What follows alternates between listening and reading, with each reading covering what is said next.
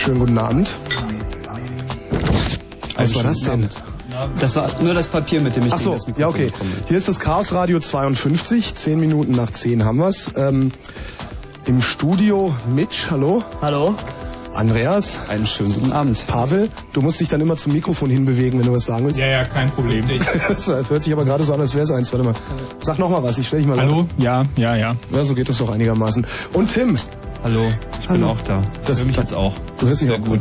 Ich mir mal ein bisschen lauter. Das gibt mir ein gutes Gefühl. Für Stimmen. Äh, das sind unsere. Musik haben wir auch dabei und zwar eine Person, die Angst, Musik macht. Dave. Something's gonna happen. Something wonderful.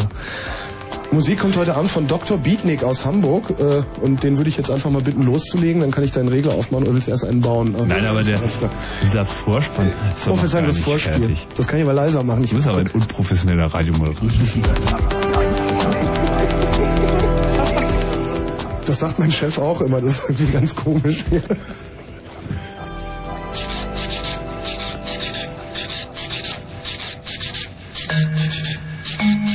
ah.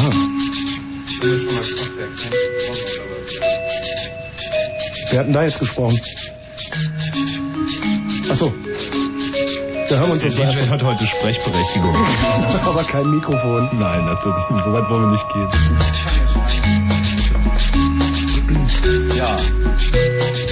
Wir Worüber reden heute wir über heute? Programmiersprachen.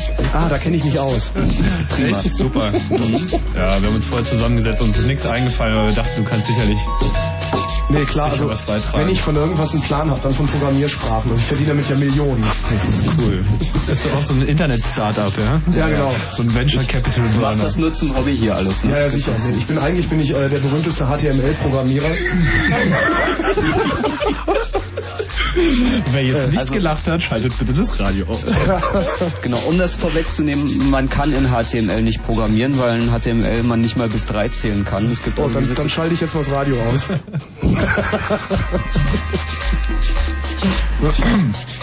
Es gibt also gewisse Mindestanforderungen an Programmiersprachen. Dazu gehört, ähm, naja, also eigentlich bildet sich das alles auf äh, Äquivalenz zu Turing-Maschinen ab, aber grob gesprochen kann man sagen, wenn man Schleifen hat, beziehungsweise Rekursion, was eigentlich dasselbe ist, und wenn man äh, bedingte Anweisungen hat, dann hat man schon eine Programmiersprache und damit kann man sich alles andere im Notfall zusammenbauen.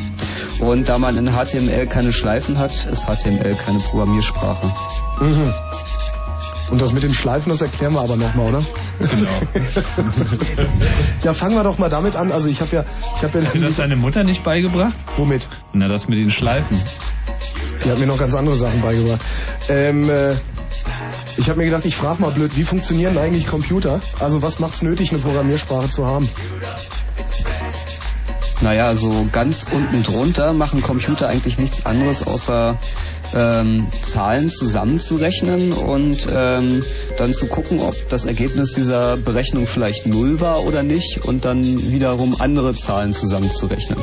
Und also eigentlich eine sehr, sehr niedrige Abstraktion und um damit vernünftig arbeiten zu können, ähm, wurden Programmiersprachen erfunden. Es gibt also eine Schnittstelle zwischen der Hardware und der Software.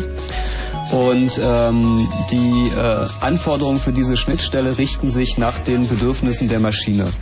Und Programmiersprachen existieren deshalb, weil sie die Bedürfnisse des Programmierers adressieren. Das heißt, Programmiersprachen sind eigentlich eine, ein Übergang von der Art und Weise, wie der Programmierer an ein Problem rangeht und dem, wie die Maschine das Problem lösen wird. Sozusagen eine Übersetzung zwischen beiden. Also sie kann das Problem doch eigentlich nur, machst mal dein Handy aus? Bereits passiert. Willkommen im Rundfunk. Äh, aber die Maschine kann doch eigentlich immer nur dasselbe, oder? Bitte? Also die Maschine ist doch äh, nur in der Lage, dieselben Berechnungen auszuführen, oder nicht? Also das heißt, le letztlich macht ja jede Programmiersprache, äh, führt im Computer dann also auf einer niedrigeren Ebene dazu, dass der Das, immer das wieder dasselbe richtig. macht. Das ist Es richtig. gibt Also ja dieses schöne. Wort, es gibt ja dieses schöne Wort der Maschinensprache. Ah. Das ist meine Lieblingsworte.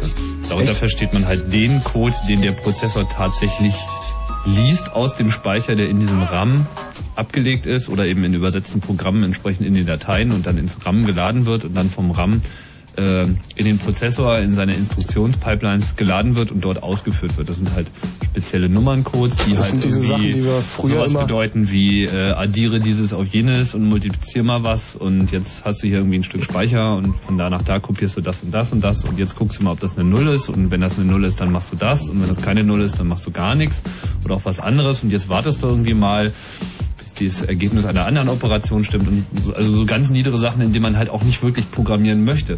Zwar programmieren kann und Das ist das, das auch- ist das, was man früher immer in seinen 64er so eingetippt hat. Ne? Richtig. Oder- Also in den 80er Jahren war das noch durchaus ähm, opportun und angesagt, beziehungsweise auch notwendig, in Maschinensprache zu programmieren, weil man eigentlich nur so äh, die notwendige Geschwindigkeit für Spiele und andere An äh, Anwendungen hinbekommen hat. Abgesehen davon bot auch so ein Computer wie ein C64, ich meine, der hatte 64K Hauptspeicher Speicher, das kann man sich heute gar nicht mehr vorstellen. Jedes Icon auf dem Desktop verbraucht mittlerweile schon mehr, mehr Platz. Ähm, aber es gab auch gar nicht so viele Tools für höhere Programmiersprachen. Es gab halt Basic, das war eigentlich aber auch das, in dem meistens programmiert wurde. Und dieses Basic wurde dann eben zur Laufzeit interpretiert, also von einem Stück Software, was in den Computer fest eingebaut war, sozusagen umgesetzt und letzten Endes dann aber auch in Maschinensprache Befehle übersetzt. Oder um, umgesetzt, nicht wirklich übersetzt. Aber eigentlich ist die Geschichte der Programmiersprache ja viel, viel älter. Es gab ja nicht nur die ähm, Heimcomputer in den 80ern, sondern davor noch jede Menge Großrechnerentwicklung. Das ging also alles schwer in den 50ern los. Nee, eigentlich noch viel früher. Die erste Programmiersprache, die äh, sich jemand ausgedacht hat, aber nicht umgesetzt hat, war Plankalkül. Das war eine Sprache, die Konrad Zuse sich ausgedacht hat und die als die Programmiersprache seines äh, Z3 gelten sollte, dass die Programmiersprache dafür werden sollte. Es gab davon, glaube ich, äh, nie eine wirkliche Umsetzung. Also mittlerweile gibt es wohl einen Plankalkül-Compiler, aber damals noch nicht. Und äh, so die ersten Programmiersprachen, die dann tatsächlich äh, benutzt wurden, ähm, hat jemand die Jahreszahlen irgendwo? Keiner hat die Jahreszahlen. Liste. Ähm, hast du, nee, hier habe ich die nicht drin auf dem Zettel, aber vielleicht naja, hast du noch die also, Ah, du hast es auf dem Rechner, ne? Genau. Schmeißt die Kiste. Wir schlagen das ähm, nach. Wir schlagen das nach im Buch der Waffen. Genau, also Moment, Fortran war eine relativ alte Programmiersprache, COBOL ist eine sehr alte Programmiersprache und auch Lisp ist relativ alt. Also das sind die ersten sogenannten ähm, High-Level-Programmiersprachen, die also nicht einfach eins zu eins Umsetzung der Maschinensprache waren, sondern wo tatsächlich neue Abstraktionen, neue Sprachkonstrukte eingeführt wurden. Also es gab da noch einen Zwischenschritt dazwischen und zwar von der Maschinensprache zum Assembler. Maschinensprache war so, manche Leute kennen das vielleicht noch aus frühen C64-Zeiten, da waren dann seitenweise Hexcodes und diese Hexcodes konnte man abtippen und dann ausführen. Das ist Maschinensprache. Und bei Assembler ist das ein bisschen freundlicher. 6E. Da heißt es dann, da darf man dann RED schreiben statt C3 und ähm, ähm, gewinnt dadurch schon mal ein bisschen Bequemlichkeit, aber die Features sind noch dieselben. Und erst die High-Level-Sprachen ähm, führen so Abstraktionen ein wie äh, Funktionsaufrufe. Also man kann zwar auch in Assembler hin und her springen, aber auch wild und ungeordnet. Und das äh, Geordnete kam dann erst mit den höheren Programmiersprachen.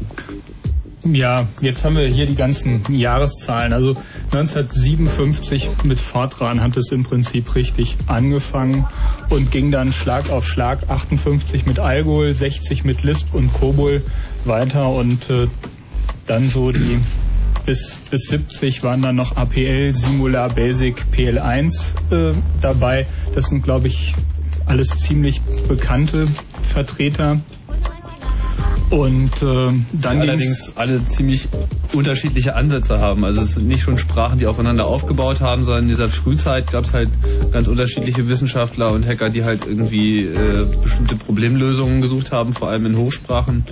Und das waren halt alles andere Ansätze. Ja, man kann sagen, Fortran war sozusagen der Vorgänger von Basic, beziehungsweise Basic eine bisschen abgewandelte, einfachere Form als mathematische Programmiersprache.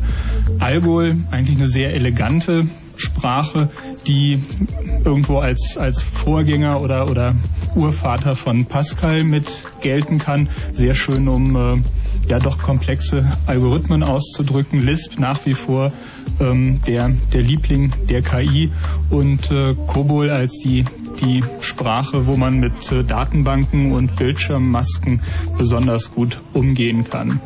Ähm, APL ähm, ja, weiß jemand ein bisschen was über APL? Keine Ahnung. War APL, APL nicht die Sprache, wo man wunderbar Einzeiler schreiben konnte, die dann tolle Dinge taten mit ganz vielen wirren Sonderzeichen? Ich das glaube, war, glaube ich, PL1. Klingt wie Perl.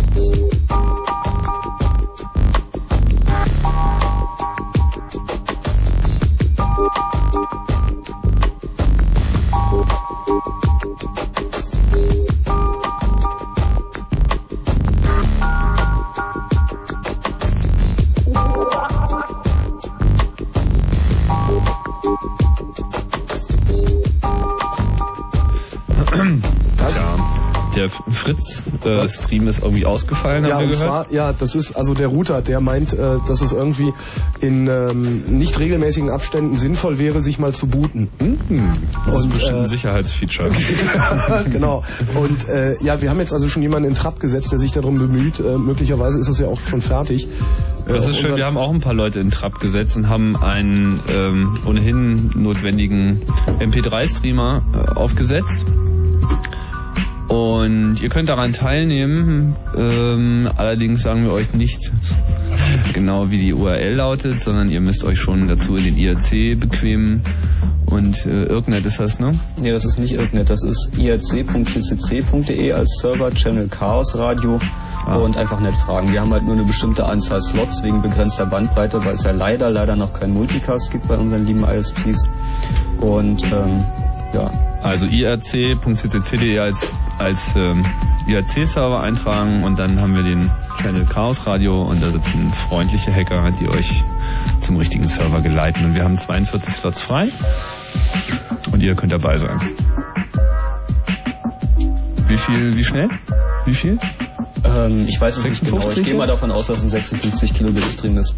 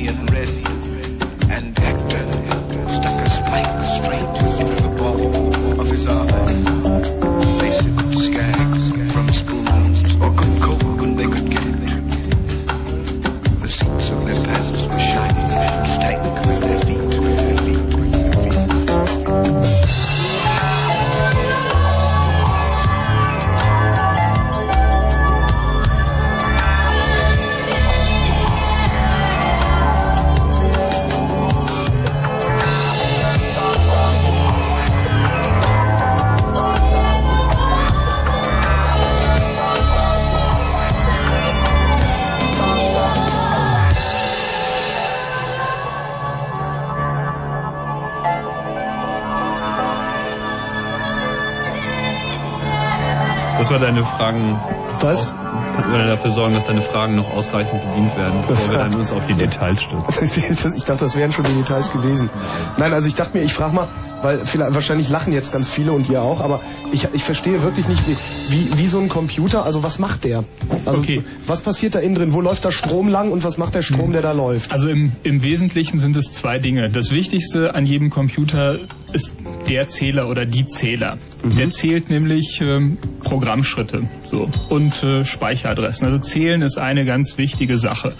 So und äh, typischerweise halt äh, so ein 32-Bit äh, Rechner kann dann eben Zahlen mit 32 Bits, also bis ungefähr ja 4 Milliarden ähm, zählen, mhm. so relativ schnell. Ich meine, er kann natürlich noch mehr zählen, aber bis bis 4 Milliarden äh, kann er das äh, kann er das einigermaßen fix. Und äh, dann kann er die Zahlen ähm, die Zählerstände irgendwo abspeichern oder sich die Zählerstände irgendwo äh, ja, in, den, in den Speicher schreiben oder die Zählerstände aus dem Speicher lesen. Mhm. Und dann kann er noch äh, Zählerstände im Prinzip vergleichen. So auf äh, ist es null oder nicht, größer null und ähm, addieren ähm, ist, ist, und, und subtrahieren ist meistens auch noch äh, relativ schnell dabei. Aber das ist schon Luxus. Eigentlich mhm. reicht, reicht zählen und äh, äh, gucken, ob, ob er bei Null angekommen ist. Das ist, ist, ist schon genug. Und ja, aber woher weiß der, dass er ein A schreiben soll? Na, das äh, weiß er nicht, nicht wirklich. Das mit dem, mit dem A ist eigentlich nur eine ganz bestimmte Zahl.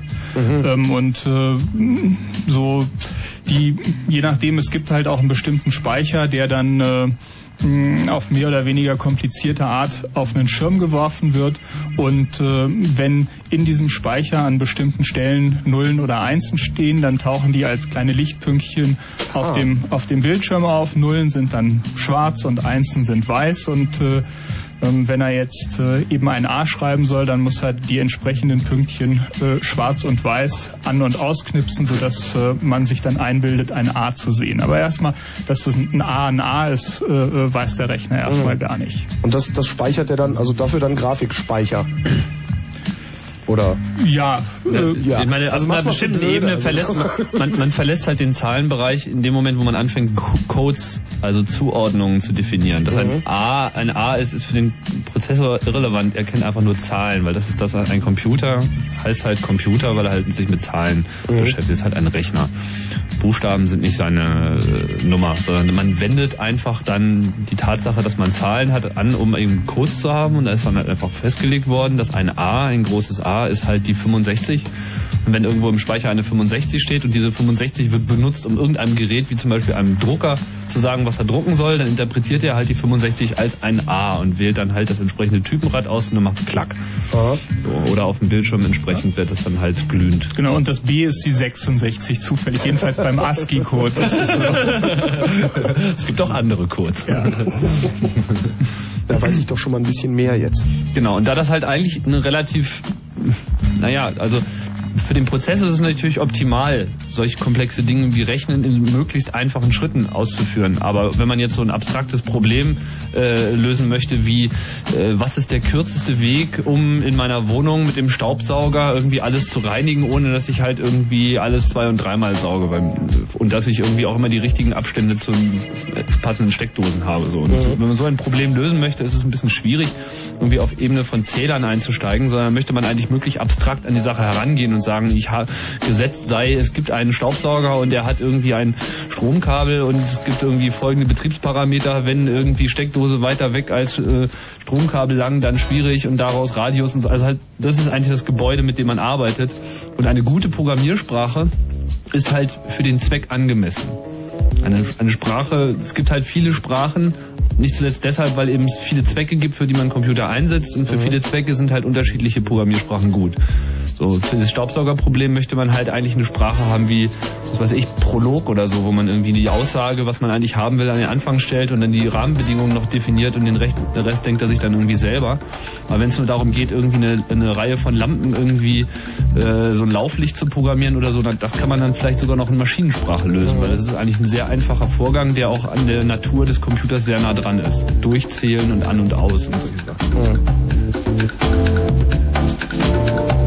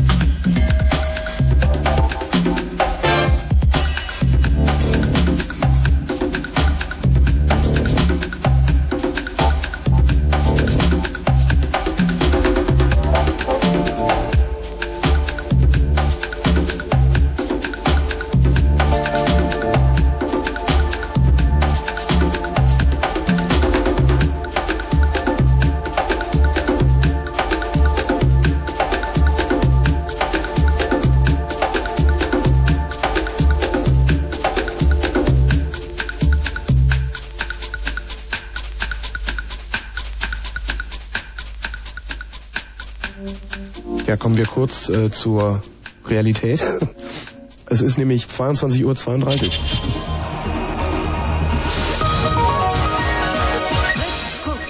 Reaktion. Die Bundesregierung will schärfer gegen Neonazis vorgehen. Bundesinnenminister Schiele kündigte heute in Berlin eine Beratung mit Vertretern vom Innen-, Justiz- und Jugendministerium an. Brandenburgs Innenminister Schönbohm hat indessen gefordert, rechtsextremistische Gewalttäter rascher zu bestrafen.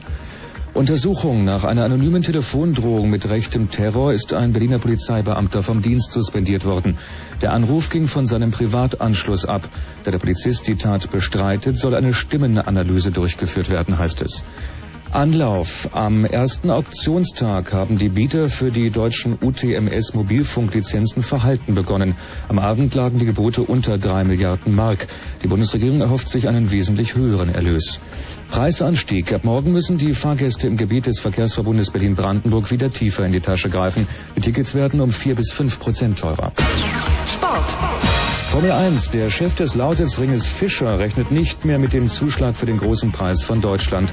Auch nach einem Gespräch mit Formel 1-Boss Ecclestone sieht er keine Chance mehr, den Lauf schon ab 2002 von Hockenheim nach Ostdeutschland zu holen. Wetter.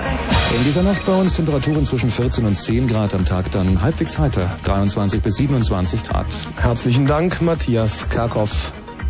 Da. Fritz, Fritz präsentiert einen Abend Drei Bands. Surrogat. Ween, ween, ween. Foo Fighters.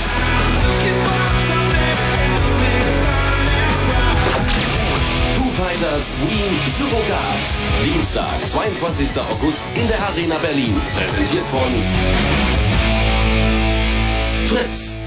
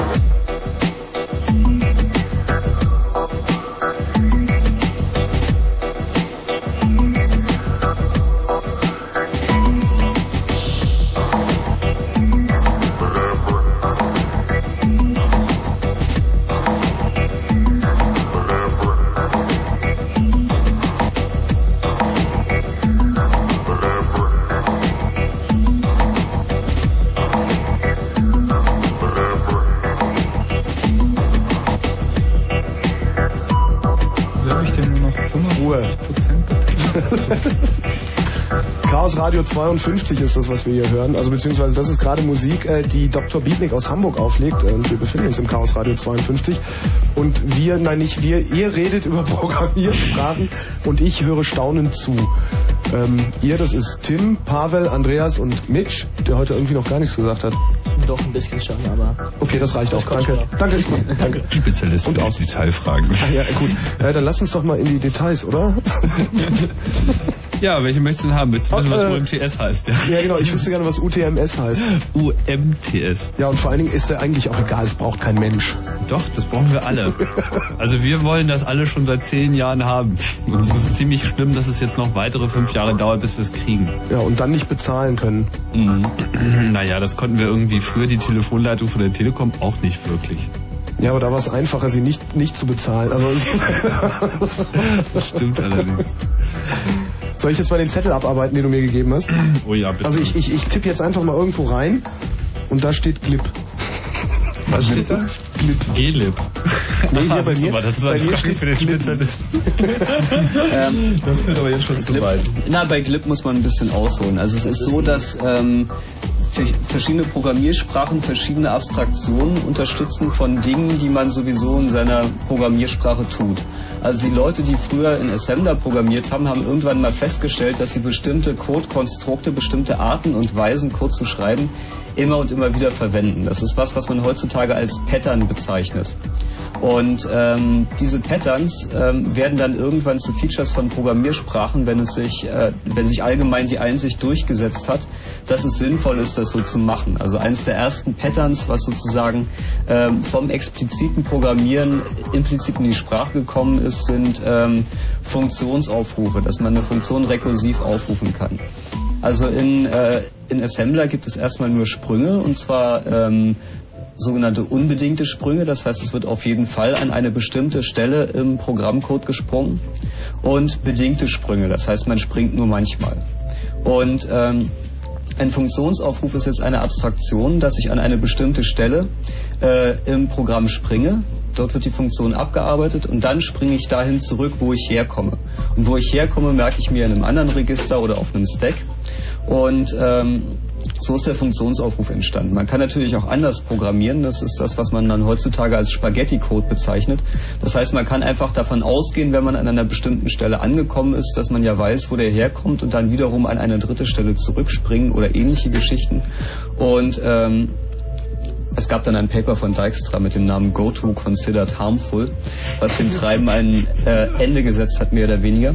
Und die ersten Programmiersprachen unterstützten halt als Abstraktion ähm, Subroutinen. Und alles andere war dann so mehr oder weniger eine 1 zu 1 Abbildung auf ähm, die darunter liegende Hardware. Also in Fortran hat man halt mathematische Operationen, so plus, minus, mal durch.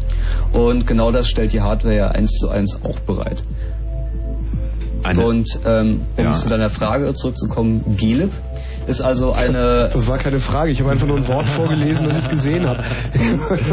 Warte mal, vielleicht sollte man kurz mal festhalten, also eine, eine Subroutine ist äh, sozusagen etwas wirklich sehr Alltägliches in Programmiersprachen. Das ist halt einfach nur, dass man etwas, was man ohnehin häufiger tut in seinem Programm, aber vielleicht immer mit kleinen Abweichungen, dass man das an einer einzigen Stelle zu Code zusammenfasst, der halt an den Stellen, wo man es dann braucht, aufgerufen wird. Also so ein ein A auf Aufruf dem Bildschirm aus einer Routine. Das ist ein, so ein typisches Merkmal des Programmierens an sich, dass man halt eine Abstraktion schafft. A, ich schreibe jetzt hier Code, der tut etwas, was ich häufiger tue, aber er ist eben auch so variabel, indem ich ihm zum Beispiel Parameter mitgebe, die er dann anschauen kann und mit in seine Art und Weise einflechten. Also eine, eine wichtige Eigenschaft für Programmierer ist die Faulheit. So dass man äh, möglichst äh, dasselbe nur einmal hinschreibt und äh, anschließend Wiederholungen äh, äh, davon möglichst vermeidet. Beziehungsweise alles, äh, was man wiederholt hinschreiben kann, kann man auch einmal hinschreiben und sagt dann besser dem Rechner, er soll es dann zweimal oder dreimal oder wie oft auch, auch immer tun. Da sagt, Und- da sagt der DAO jetzt Makro, Makro. Das ist im Prinzip, oder? Im Prinzip sowas wie ein Makro, wenn ich in Ein Word Makro, eine Makro ist eine simple, eine simple Art äh, von so einer Mhm. Wiederholungsleistung. Genau. Ja, ohne- ohne ohne Wiederholungsvermeidungsleistung. Wiederholungsvermeidungsleistung, genau. Also wenn man Makro benutzt, dann hat man im Prinzip schon programmiert. Also viele Leute schrecken vor dem Programmieren zurück. Oh, das ist kompliziert, da hat man es mit viel Wissenschaft zu tun und irgendwie viel Arbeiten und alles furchtbar unverständlich. Aber dieselben Leute haben dann kein Problem, irgendeine Scripting-Sprache zu benutzen. Aber in Wirklichkeit ist, ist es genau dasselbe, was man da tut, nur dass ähm, Scripting-Sprachen sich schon auf einem sehr hohen Abstraktionsgrad befinden und dass die meisten Scripting-Sprachen nicht elegant auf die tatsächlich vorhandene Hardware-Schnittstelle, nämlich irgendwie Register, Maschine, abzubilden sind und dass es deshalb alles furchtbar schlecht performt. Aber ein Makro ist im Prinzip schon Programmieren. Ui.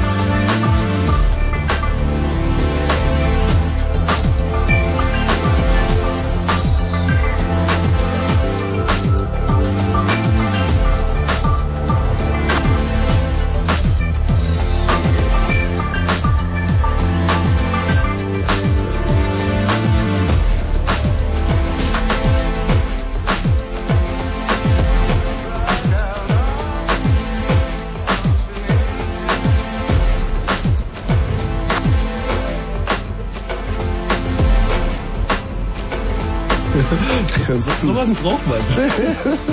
Chaos Radio 52. Wir reden über Programmiersprachen und da ist, hatte ich eben eine Frage. Äh, Skript, Skriptsprachen hast du gesagt und Programmiersprachen. Also äh, in, inwiefern unterscheiden die sich? Die, dass sich die Musik äh, so schlagartig ändert. Ja, warte, das ist der Das Unterschied. merkt man zum Beispiel, wenn man im Web surft. wie das ja heutzutage heißt. Wie nennst du das? Ja, bitte? Wie nennst du das? Internet machen. Netzen, was weiß ich. Netzen, auch das Drin sein. drinnen. Also wenn ich drinnen bin, dann habe ich manchmal so die Erfahrung, dass Webseiten sich allzu äh, aufdringlich verhalten, indem sie anfangen zu blinken und Dinge zu tun, wenn ich die Maus über sie rüberschiebe und so. Das kann ja ganz lustig aussehen. Der Grund dafür ist, dass nicht selten die Programmiersprache JavaScript verwendet wurde, die mit den HTML-Seiten ähm, an den Browser übergeben werden und der führt dann sozusagen den Code, nachdem er diese Seite erhalten hat, mit den ganzen Funktionen, die da drin definiert sind, aus im Kontext dieser Webseite, sodass das Programm Dinge austauschen kann, Eingaben überprüfen kann und solche Sachen machen kann.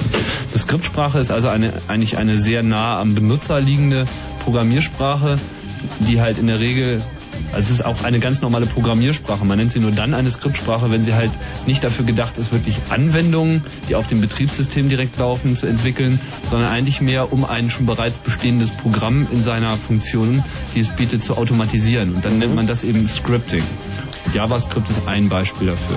Die Grenzen ja. inzwischen sind auch relativ fließend. Also früher unterschrieb man äh, kompilierte Sprachen und interpretierte Sprachen. Also kompilierte Sprachen sind solche, die ähm, von vornherein in Maschinencode umgesetzt werden. Interpretierte Sprachen sind so, dass der, äh, dass es da ein Programm gibt, der das, äh, dass das Programm ausführt und sich Zeile für Zeile aktuell anguckt und aktuell entscheidet, was zu tun ist. Und es ist so, dass ähm, interpretierte Sprachen und Skriptsprachen sich ein bisschen überschneiden. Es ist nicht immer möglich, Sprachkonstrukte effizient auf Hardware abzubilden. Deshalb tut man das nicht, sondern nimmt einen Interpreter. Und ähm, aber es ist halt so, dass die Compiler-Technik fortgeschritten ist und man jetzt auch mittlerweile höhere Programmiersprachen compilen kann, auch Skriptsprachen compilen kann. Andererseits kann man mit klassischen Skriptsprachen auch ganze Applikationen schreiben. Also zum Beispiel Emacs ist ein sehr beliebter Editor. Emacs lässt sich in äh, Emacs Lisp skripten. Und ähm, es gibt also komplette numerische Systeme, die Differentialgleichungen lösen können in Emacs-Skript. Es gibt da einen Mailreader und einen Newsreader und einen IRC-Client und eine FTP-Software und sogar einen Webbrowser, die in dieser Scripting-Sprache geschrieben sind. Das heißt auch die Einschränkung, man kann damit keine Applikation machen, ist sehr relativ. Mhm. Und äh, das also macht nicht, man kann sie nicht damit machen, sondern sie sind nicht im Wesentlichen dafür gedacht, aber es ist eben auch möglich. Man kann auch alles, alles in Assembler programmieren, aber das ist so wirklich für die Harten. Und Lisp ist halt ähm, eine Sprache, wo man beides hat. Lisp lässt sich auf der einen Seite kompilieren in sehr, sehr effizienten Code, der es durchaus mit C-Code aufnehmen kann. Auf der anderen Seite kann man mit Lisp oder auch Scheme, das ist eine Lisp-Variante, äh, sehr gut Applikationen skripten, weil es auf einer sehr, sehr hohen Ebene ansetzt.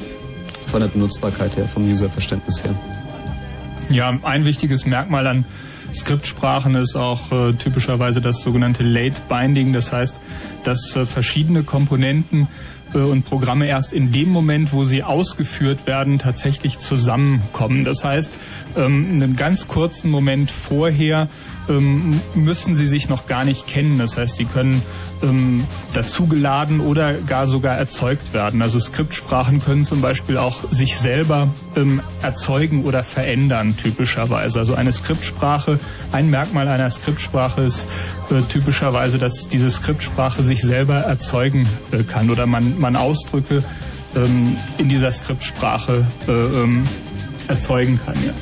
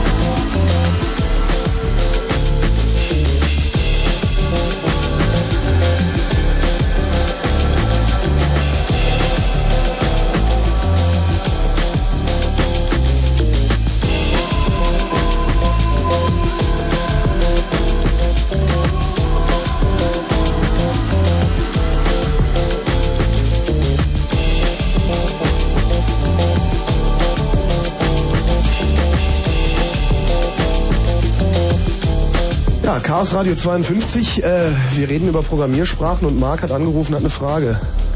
Nee, ich habe keine Frage, ich habe eine, äh, ein bisschen... Eine Antwort. erzählen. Du hast eine Antwort? Äh, ich wollte was erzählen. Ja, äh, es ist doch so viel gesprochen über Programmiersprachen, dass die solche Viren erzeugen können. Wie VBA, Alavi und so weiter.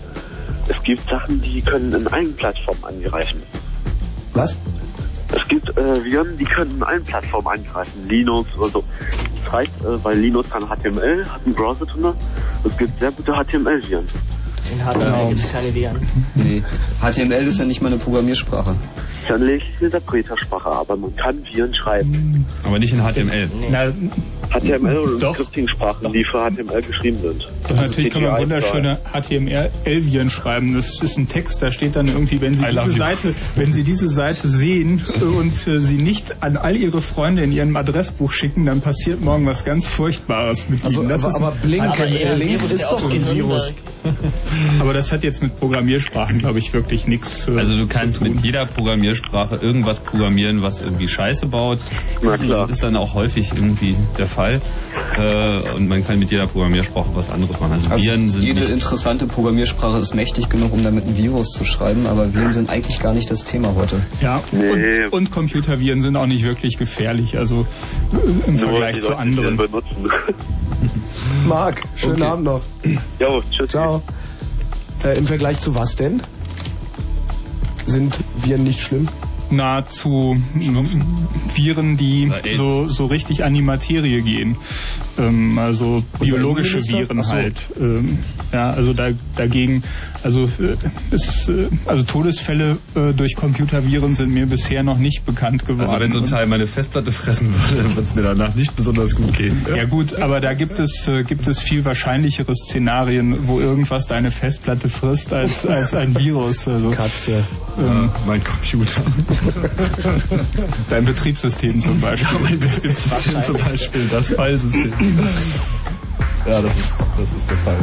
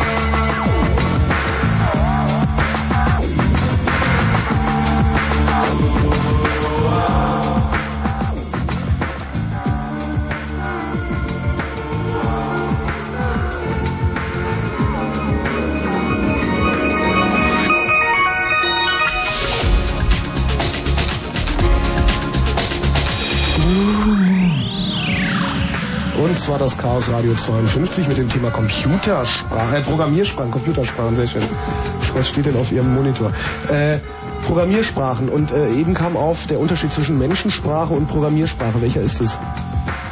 Naja, da gibt's doch äh, ziemlich große Unterschiede. Erstmal sind Programmiersprachen vergleichsweise einfach und haben äh, viel, viel weniger ähm, Worte als äh, eine menschliche Sprache. Also so eine, typische Programmiersprache hat zwischen, ich sag mal, 20 und 200 sogenannte Keywords. Mehr ist das erstmal nicht. Das heißt, die Vokabeln sind sehr, sehr schnell gelernt. Also die hat man an einem Tag, hat man im Prinzip alle Vokabeln einer Programmiersprache drin und man kann wirklich ähm, ja durchaus an einem Tag eine Programmiersprache so lernen, dass man sich darin äh, ausdrücken kann. Zumindest natürlich sie, sie wirklich zu beherrschen in all ihren Feinheiten kann Jahrzehnte dauern, aber äh, wenn man es überhaupt schafft, aber das ist vielleicht schon mal ein wesentlicher Unterschied. Und dann ähm, ist es so, dass Programmiersprachen nicht so sehr lebendig sind, von Visual Basic vielleicht mal abgesehen. Ähm, aber ansonsten ist es relativ genau festgelegt, äh, wie Sätze gebildet werden dürfen und äh, wie nicht in, in dieser Programmiersprache. Und zwar so festgelegt, dass es möglichst eindeutig ist. Das klappt zwar auch nicht immer, aber das ist äh, so, der, so der wesentliche Unterschied. Also Programmiersprachen sind doch eine sehr, sehr vereinfachte mathematische Sicht der Welt mit relativ wenig Vokabeln und wenig Spielraum. Allerdings gibt es auch eine ganze Reihe Gemeinsamkeiten und zwar sowohl menschliche Sprachen als auch äh, Programmiersprachen äh, besitzen eine Syntax und eine Semantik. Ähm, Syntax ist sowas wie Grammatik, das heißt, welche Sprachkonstrukte sind äh, zugelassen, so ähm, Subjekt, Prädikat, Objekt, Nebensätze, ähm, äh, Verknüpfungen von Hauptsätzen und so weiter und so fort, Subjekt, Objekt, Prädikat. Ähm, ähnliche Konzepte gibt es auch in Programmiersprachen und ähm, manche davon heißen sogar gleich. Also es gibt ähm, zum Beispiel Blöcke. Blöcke sind sowas wie äh, Sätze in Programmiersprachen. Das heißt, man hat eine Reihe von Instruktionen, die halt nacheinander kommen und die dürfen geschachtelt sein. Und es gibt dann if-Abfragen und die if-Abfragen müssen eine Bedingung haben, einen Teil, der ausgeführt wird, wenn die Bedingung wahr ist und einen Teil, der ausgeführt wird, wenn die Bedingung falsch ist und so weiter und so fort. Und die Art und Weise, wie ich die Wörter miteinander ähm, kombinieren kann, ist die Syntax der Sprache. Und das, was dann passiert, also was bedeutet das, wenn ich ein if-Konstrukt verwende, das ist die Semantik. Und ähm, bei menschlichen Sprachen ist es so, dass die Semantik nicht immer eindeutig ist. Also es gibt einen Unterschied zwischen was willst du schon wieder und was willst du schon wieder. Also was obwohl es dieselben Wörter sind, obwohl es dieselben Wörter sind, ist die Bedeutung eine völlig verschiedene. Was das gibt es in Programmiersprachen nicht. Die sind relativ eindeutig festgelegt, was da passiert. Jedenfalls sollte man das hoffen. Frühe Versionen des C++-Compilers namens C-Front, da war es dann so, dass die ähm, Beschreibung Beschreibung der Programmiersprache gewisse Fälle offen gelassen hat und wenn man das dann mal ausprobiert hat, in den Compiler reingeschmissen hat, dann ist der Compiler abgestürzt. Also sowas gibt es auch, ist aber nicht die Regel. Da hat er sich gefragt, was willst du denn schon wieder? genau. Das ist doch eigentlich ein nettes Konzept für die Menschheit irgendwie, dass man sich nur die richtigen Worte um die Ohren haut und dann stürzt man gemeinsam ab. Ey, saufen. Spart Geld.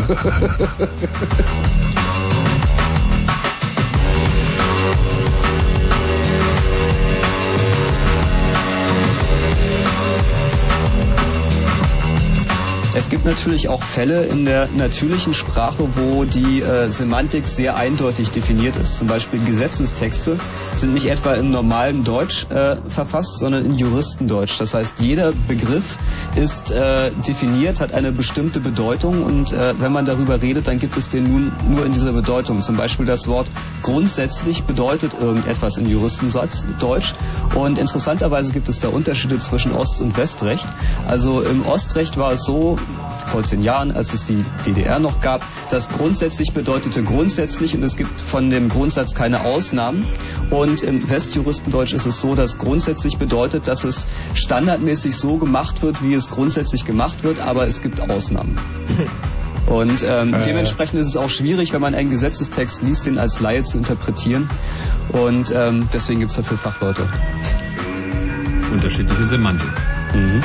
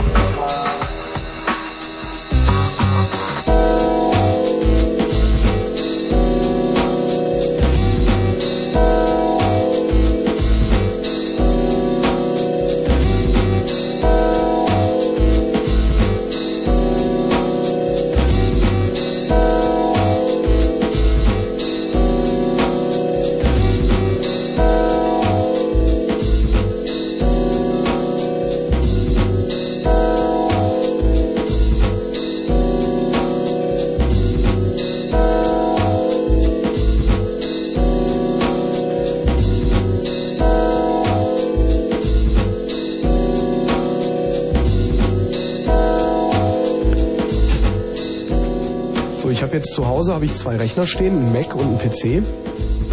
Äh, und jetzt will ich was programmieren. Also ich weiß nicht was, aber ich will jetzt programmieren können. Also wie, wie lernt man programmieren? Wie werde ich Hacker? ja, mit dem Hacker ist das noch, noch, eine, noch eine andere Sache. Aber okay, wie, wie lerne ich programmieren? Oder womit sollte ich einsteigen? Also das ist eigentlich völlig egal. So, nimm irgendeine, du solltest sowieso jedes Jahr eine neue Programmiersprache wenigstens dazulernen. Also wenn du erstmal, wichtig ist, dass du mit irgendeiner anfängst. Und äh, Damit wonach gleich kleben bleibst. Ja, und ähm, wo, wonach du dich richtest, also ob du, ich meine, Java ist äh, äh, durchaus eine ganz nette Sache. Du kannst aber auch äh, mit, mit Basic beginnen oder du kannst auch mit Pascal äh, anfangen. Perl ist ähm, sehr beliebt. Perl, Perl mhm. ja. Auch JavaScript. Mhm. Warum ist es so beliebt? Na, Perl ist so beliebt, weil es umsonst ist, eine relativ mächtige Sprache ist, mit der man äh, zum Beispiel Strings äh, sehr, sehr gut bearbeiten kann, die auf allen Plattformen verfügbar ist und die sehr äh, auf einem sehr, sehr hohen Level ist. Also es ist eine Scripting-Sprache und relativ einfach zu lernen. Man muss sich nicht mit irgendwelchen Bit-Repräsentationen und Pointern und Speicherverwaltung rumschlagen. Äh, also es gibt halt Sprachen, da muss man das, seinen Speicher selbst verwalten. Es gibt Sprachen, da wird der Speicher automatisch verwaltet. Und wenn man den Speicher selbst verwaltet, hat man natürlich mehr Kontrolle darüber, wie er verwaltet wird, aber man hat auch mehr zu tun, um dasselbe Ziel zu erreichen. Also Perl ist schon so ein bisschen Hardcore, muss man aber dazu sagen. ähm, weil in, in Perl ist, ist so die Programmiersprache, wo man mit die kürzesten Programme äh, schreiben kann, die eine bestimmte mhm. Aufgabe erfüllen. Das heißt, was in einer anderen Programmiersprache vielleicht 30 Zeilen braucht, kann man in Perl oft gut und gerne auf drei Zeilen äh, zusammenstutzen und äh, die sind dann natürlich nicht mehr lesbar. Die Lesbarkeit leidet enorm, ja. Aber das ist auch ein besonderer Sportaspekt bei Perl irgendwie. Es reicht ja, wenn es maschinenlesbar ist. Also, also Java ist eigentlich, äh, wenn man wenn man nicht so viel kaputt machen will, ist Java vielleicht eine ganz gute Wahl, weil da sind viele Kindersicherungen eingebaut und äh, ähm, das ist auch äh, ich sag mal, andererseits eine äh, ne, ne Sprache, die ganz gut dokumentiert ist, wo man in, in etwa weiß, was passieren sollte. Und, und für einen Einstieg würde ich, würde ich heute sagen, ist Java eine ganz, ganz gute Wahl. Wichtig ist halt, dass man dabei nicht stehen bleibt. Man sollte eigentlich aus jeder wichtigen Klasse von Programmiersprachen mindestens eine äh, gelernt haben. Und also was mir da an Sachen einfällt, sind ähm, zum Beispiel prozedurale Sprachen. Da kommt C in Frage als immer noch sehr, sehr wichtige Sprache. C ist nur ein ganz kleines bisschen abstrakter als Assembler. Man könnte es als High-Level-Assembler bezeichnen. Aber 95 Prozent aller real existierenden Programme sind in C geschrieben. Und es ist deshalb äh, ganz interessant, das zu kennen, weil man dann viel Programmcode von anderen Leuten lesen kann. Und ich finde auch, dass man bei C am ehesten versteht, wie die Maschine eigentlich arbeitet. Ja, ja. Du bist ganz nah an der Hardware, du benutzt die Betriebssystem-Calls direkt, nicht über irgendwelche Abstraction-Layers. Ja, wobei dann kann man auch gleich mit C++ anfangen. Also C kann man dann eigentlich ja, links liegen lassen. Ähm, Würde ich nicht äh, sagen, weil C++ macht gewisse objektorientierte Aspekte äh, schlecht bzw. falsch. Ich denke, man sollte eine reine prozedurale Sprache wie C machen und dann auch mal eine reine objektorientierte Sprache. Also ähm, Smalltalk zum Beispiel, Java ist eigentlich auch ganz gut geeignet. Ähm, Dön natürlich, äh, CLOS, Common Lisp Object System. Also es gibt da einige, die äh, eher in Frage kommen, bevor ich C++ empfehlen würde. Weil was, was bedeutet objektorientiert? Ähm, Gute Frage. Objektorientiert. Ähm, da haben wir auch lange sind, drüber sind verschiedene Aspekte, die unter dem Begriff Objektorientierung zusammengefasst werden. Als erstes wäre da Abstraktion. Das heißt, ähm, ich habe einen Satz von Daten und kümmere mich aber um die Verwaltung der Daten selber und stelle bloß eine, einen gewissen Subset der Daten nach außen dar, bilde den nach außen ab, den der User halt sieht. Das heißt, ich kann, ich habe nur eine Stelle, wo ich dafür sorgen muss, dass meine Daten konsistent sind und das sind bei den Funktionen, die zu einem Objekt dazugehören. Und von außen gibt es nur ein Interface, mit dem man das System nicht in inkonsistenten State bringen kann. Abstraktion. Das nächste wichtige Konzept für objektorientierte Sprachen ähm, ist Vererbung. Das heißt, äh, ich habe ein Objekt, das macht irgendwas. Und dann kann ich sagen, ich möchte ein Objekt haben, das genau dasselbe macht, aber das das und das und das noch mehr kann. Oder anders. Oder besonders, ja.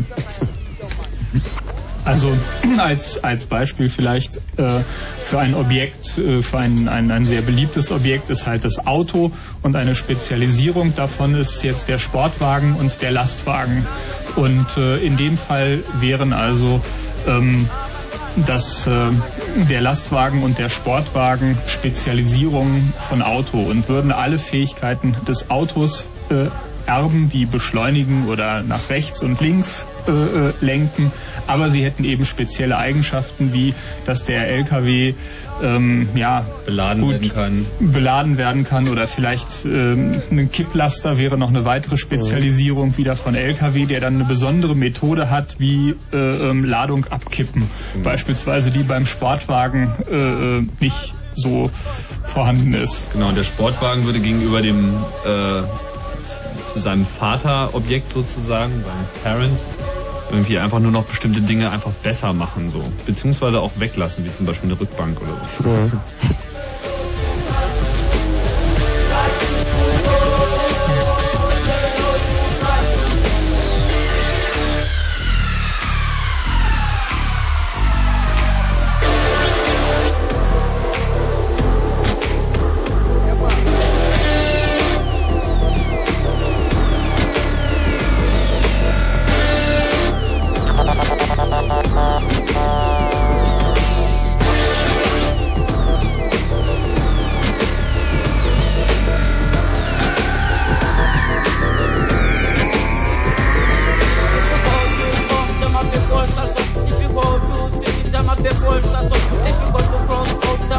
If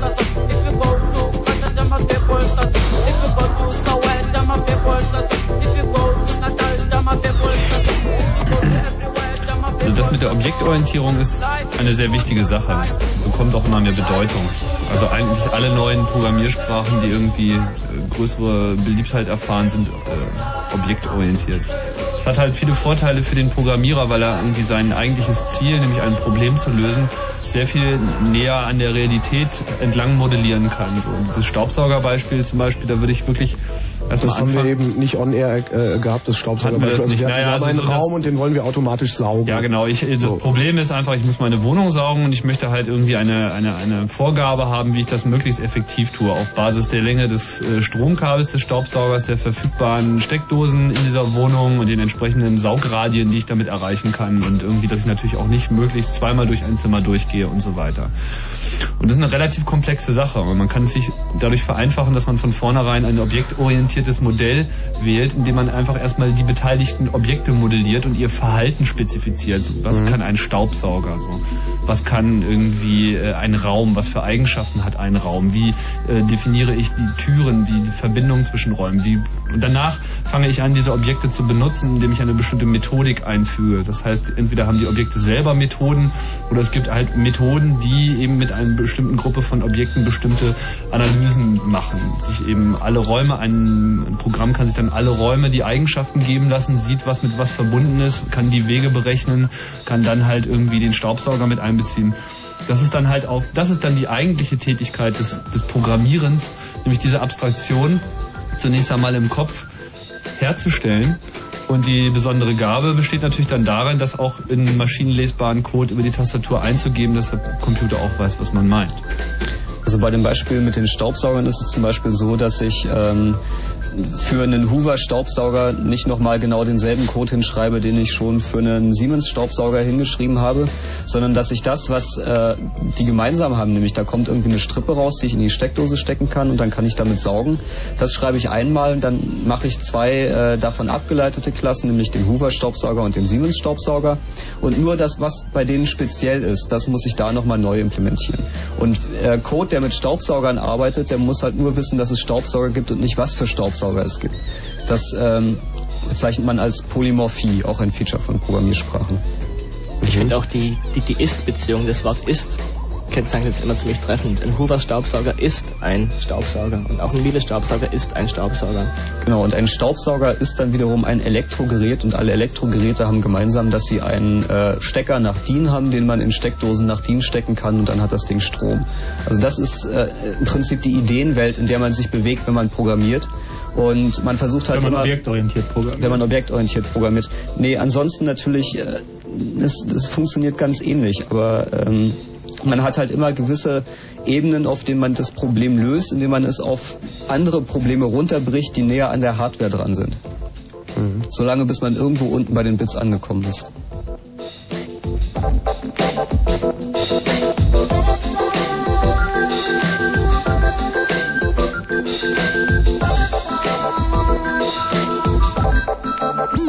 Chaos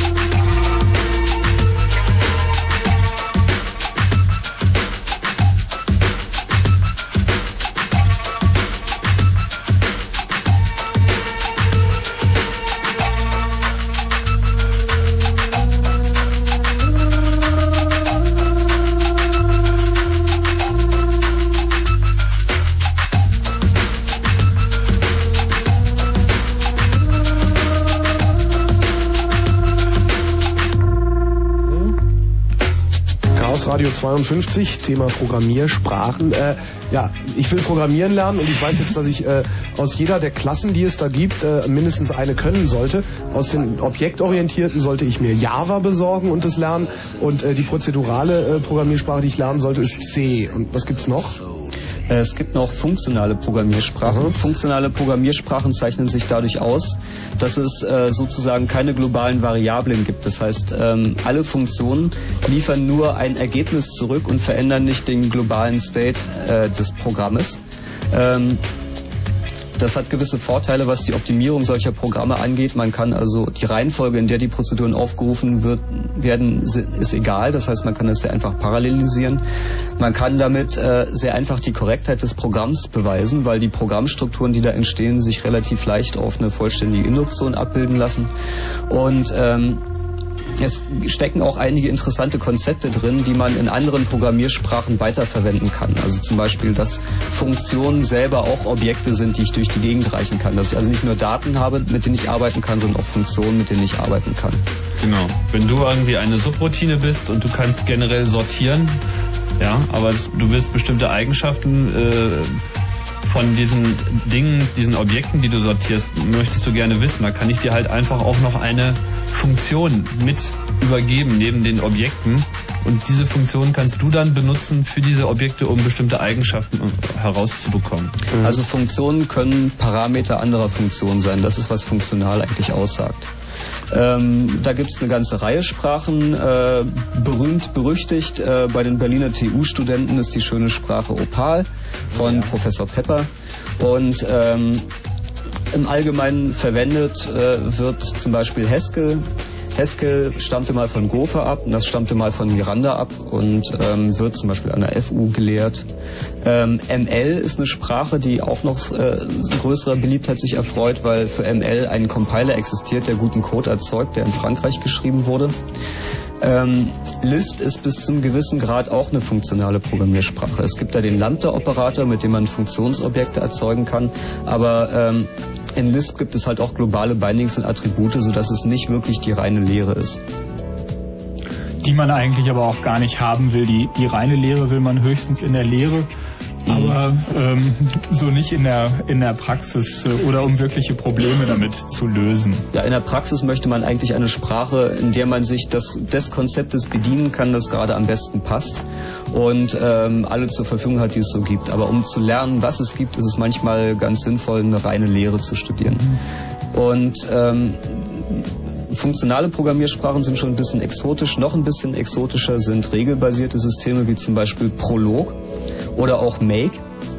In denen man nur noch äh, angibt, zum Beispiel, ja, man kann von Berlin nach Leipzig fahren und von Leipzig nach Dresden und von Dresden nach Prag.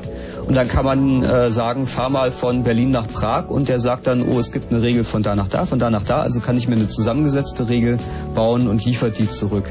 Und das wird äh, in Expertensystemen zum Beispiel eingesetzt, also Systeme, denen man sagen kann, oh, ich habe hier so eine Pflanze und die hat braune Flecken und da kriechen so Fliegen drauf rum und dann sagt er, das ist möglicherweise die und die Krankheit und gib mal das und das mit natürlich sprachlicher Ein- und Ausgabe. Bei Make funktioniert es so ähnlich. Das Make ist ein System, um das Kompilieren von Programmen und Zusammenbauen von Programmen zu automatisieren. Dem sage ich zum Beispiel, aus einem C-File mit C-Source Code kann man ähm, einen Object-File erzeugen und Object-Files kann man so und so zusammenlinken. Dann sage ich nur noch, was ich als Ergebnis haben will und der ruft die richtigen Programme in der richtigen Reihenfolge auf. Ja, damit hätten wir sie die wichtigsten Klassen eigentlich durch und äh, können dann zu dem Thema kommen, welche Programmiersprachen man dann denn wirklich benutzt, um echte Probleme zu lösen. Ja, und das klang bei den, also bei diesen funktionalen irgendwie nicht so unbedingt so, oder? Ja, äh, für, für eine eher... Meine, Entschuldigung, regel, regelbasiert. Regelbasiert. Also, falsch geguckt. Na, was damit zum Beispiel gemacht wird, sind äh, automatische Beweissysteme. Das heißt, äh, in der Mathematik läuft es heutzutage nicht mehr so, dass Leute sich hinsetzen und von Hand einen Beweis machen, sondern sie stellen Regeln auf, formulieren also mathematische Axiome in einer Sprache, die der Computer versteht, zum Beispiel mhm. Prolog. Und dann sage ich nur noch, was ich gern, was für eine Aussage ich bewiesen haben möchte. Und äh, der Compiler äh, beweist mir dann sozusagen das, was ich bewiesen haben mhm. möchte. Und ich muss nur noch beweisen, dass der Beweiser richtig arbeitet, um davon auszugehen gehen zu können, dass der Beweis richtig ist. Zum Beispiel das Vierfarbproblem wurde mit äh, diesem Prinzip gelöst. Weißt du denn auch, in welcher Programmiersprache der ähm, das Vierfarbproblem? Das ja. Vierfarbproblem, ähm, wenn man Landkarten Landkarte hat. einfärben. Stell dir eine Landkarte so. vor, du möchtest jedes Land mit einer Farbe ausmalen und jede Druckfarbe kostet Geld, man möchte also so wenig Farben wie möglich haben. Und es ist halt so gewesen, dass die Leute, die Landkarten machten, wussten, vier Farben reichen immer aus. Sie wussten nicht warum, aber sie wussten, es reicht. Und ähm, es wurde halt die letzten 300 Jahre nach einem Beweis dafür gesucht, dass vier Farben ausreichen und dieser Beweis wurde vor wenigen Jahren jetzt erbracht. Es wurden über 3000 mögliche Einzelfälle untersucht von diesem automatischen Beweissystem, um zu zeigen, dass es halt keinen Fall gibt, wo vier Farben nicht ausreichen würden. Mit Prolog. Ähm, ich glaube nicht, dass das in Prolog geschrieben war. Ich, ich denke, die werden das in was Ordentlichem geschrieben haben. Ja, was ist denn das? Ja, C++ beispielsweise ist, äh, ist genau religiöse Krieg ist, ist, ist die Programmiersprache. Hier. Ja. Äh, also, das heißt, mit C++ äh, kann ich, kann ich mir dann, äh, wenn ich jetzt C++ lerne, äh, die anderen da sparen? Also naja, was heißt ein, sparen? Aber ich, es, es gibt wenig Probleme, ähm, für die C++ nicht geeignet wäre. So rum kann man das äh, ausdrücken. Das ist sicherlich die Sprache.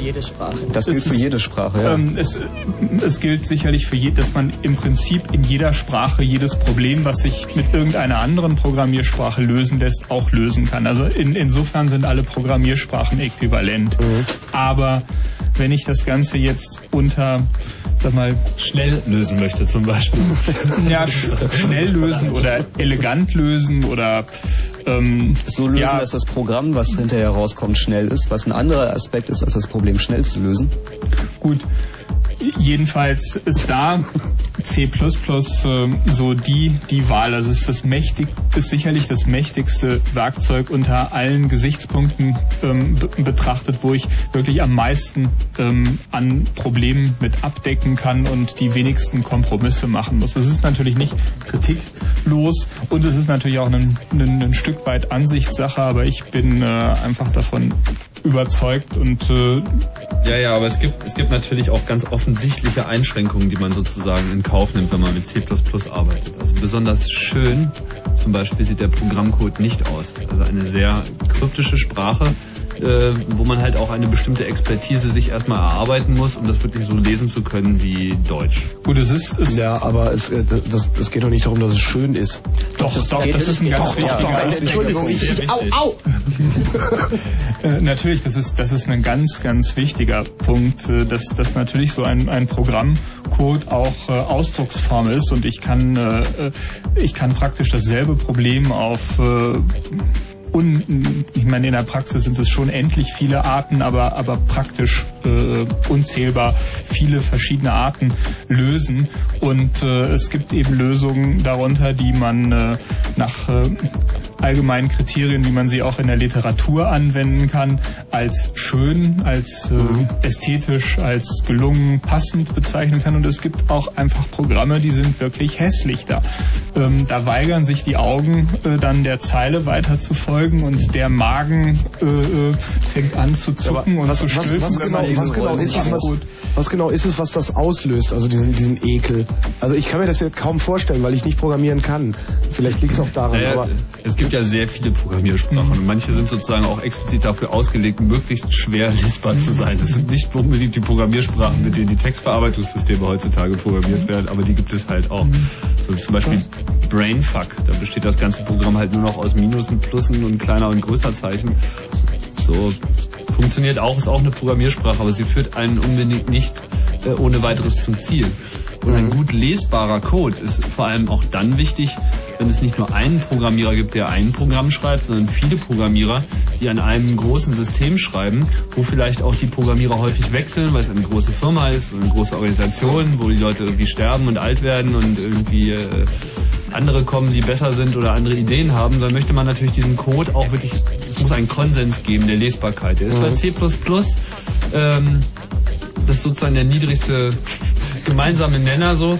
Das ist halt ziemlich hässlich und das ist aber auch noch äh, da, sehr wichtig, aber halt nicht aber so das, hässlich, das dass ich die Leute so, nicht so stehen lassen wollen. Also ein, ein hässlich, also ein Kriterium für Hässlichkeit sind sicherlich sinnlose Wiederholungen. Wir hatten ja das Thema mit der Faulheit äh, vorhin mhm. schon und wenn ich irgendwo ähm, fünfmal dasselbe stehen habe und äh, jedes Mal nur mit einer ganz kleinen, geringeren Änderung, dann äh, kann ich äh, das Ganze sicherlich, wie es so heißt, rausfakturieren. Das heißt, die äh, jeweiligen Abweichungen ähm, erfasse ich äh, und packe sie an eine Extrastelle und die Gemeinsamkeiten packe ich auch an eine Extrastelle und so vermeide ich eben, äh, eben Wiederholungen. Und das gelingt in C++ äh, äh, wirklich hervorragend, diese Wiederholungen zu vermeiden. Und der große Vorteil ist, ich kann entweder auf ganz abstraktem Niveau arbeiten oder ich kann, wenn es sein muss, auch runtersteigen und mit dem Hintern auf dem blanken Silizium herumrutschen in dieser Programmiersprache und einzelne äh, Bytes, äh, einzelne Bits äh, ähm, einzeln treten. Und naja, das das Problem ist, dass in C++ nicht mal wirklich Einigkeit darüber besteht, was ein String ist. Also manche Leute verwenden den Sharp-Pointer und manche Leute verwenden das, den String aus der STL und wieder andere Leute verwenden GetChar. Das Problem ist halt, dass äh, C++ C-kompatibel ist und die Leute auch regen Gebrauch davon machen. Also die Bibliotheken, die es gibt, die man von C++ aus ansprechen kann, sind alle in verschiedenen Stilen auf den verschiedenen Abstraktionsebenen geschrieben und letzten Endes äh, ist einem dieser Mix auch manchmal echt im Weg. Das ist einerseits wahr, andererseits gibt es, gibt es kaum eine Programmiersprache, ähm, die, man, äh, die man so unter seinen Händen formen kann, wo man sich seine Umgebung so zurechtbauen kann, ähm, dass man sich einfach wirklich wohlfühlt. Ja gut, aber ist es gut gibt jetzt Programmiersprachen, wo man sich von vornherein... ist gut jetzt. Nein, das ist, das ist ein ganz wichtiger Aspekt. Ich meine, das ist, das ist halt auch eine Theo, eine, eine, wie soll ich sagen, dein, dein persönliches Empfinden Du möchtest halt gerne als Hardcore-Hacker, du möchtest halt gerne dir alles so zusammenbauen können, irgendwie, dass du dich wohlfühlst. So. Aber, aber andere Programmiersprachen verfolgen den Ansatz, dass es eben von sich aus schon so gebaut ist, dass man sich ohnehin schon wohlfühlt äh, mit den ein oder anderen Trade-offs. Lass uns das nach den Nachrichten erörtern, ja? Alles klar. Danke.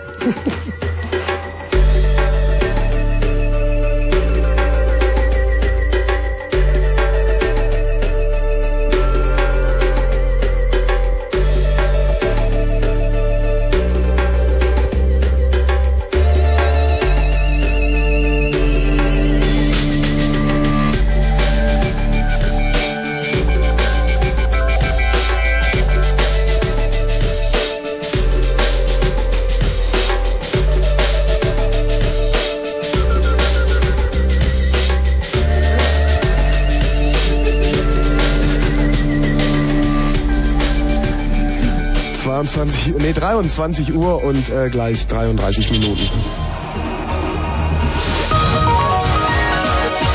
Kurzinfo. Reaktion. Die Bundesregierung will schärfer gegen Neonazis vorgehen. Bundesinnenminister Schiele kündigte in Berlin eine Beratung mit Vertretern vom Innen-, Justiz- und Jugendministerium an. Brandenburgs Innenminister Schönbohm forderte indessen rechtsextremistische Gewalttäter rascher zu bestrafen. Parlamentsabstimmung. Der israelische Regierungschef Barak hat heute drei Misstrauensanträge der Opposition überstanden. Kurz nach der überraschenden Wahl des Likud-Kandidaten Katsav zum Staatspräsidenten erhielt der Hauptantrag des Likud keine Mehrheit. Anlauf. Am ersten Auktionstag haben die Bieter für die deutschen UMTS-Mobilfunklizenzen verhalten begonnen. Am Abend lagen die Gebote unter drei Milliarden Mark. Die Bundesregierung hofft auf einen wesentlich höheren Erlös. Preisanstieg. Ab morgen müssen die Fahrgäste im Gebiet des Verkehrsverbundes Berlin-Brandenburg wieder tiefer in die Tasche greifen. Die Tickets werden um vier bis fünf Prozent teurer. Sport. Formel 1. Der Chef des Lausitzringes Fischer rechnet nicht mehr mit dem Zuschlag für den großen Preis von Deutschland. Auch nach einem Gespräch mit Formel 1-Boss Applestone sieht er keine Chancen mehr, den Lauf schon ab 2002 von Hockenheim nach Ostdeutschland zu holen. Wetter. Nachts 14 bis 10 Grad, am Tag heiter 23 bis 27 Grad. Ein Kurzinfo mit Matthias Karkow. Vielen Dank. Nein, nicht einmal, fünfmal spielen Rosenstolz in Berlin.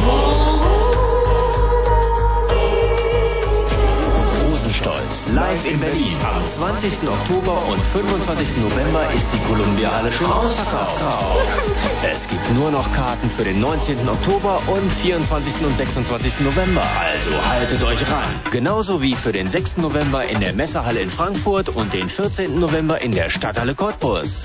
Rosenstolz live. Präsentiert von Fritz. Searching for the words to tell how I feel. We're all doing certain things to make ourselves believe anything is right and we can make it better. Think about the price we pay for decisions we make every day. I'm searching for the words to tell how I feel. We're all doing certain things to make ourselves believe. What is What is blue? Think about the price we pay for decisions we make every day.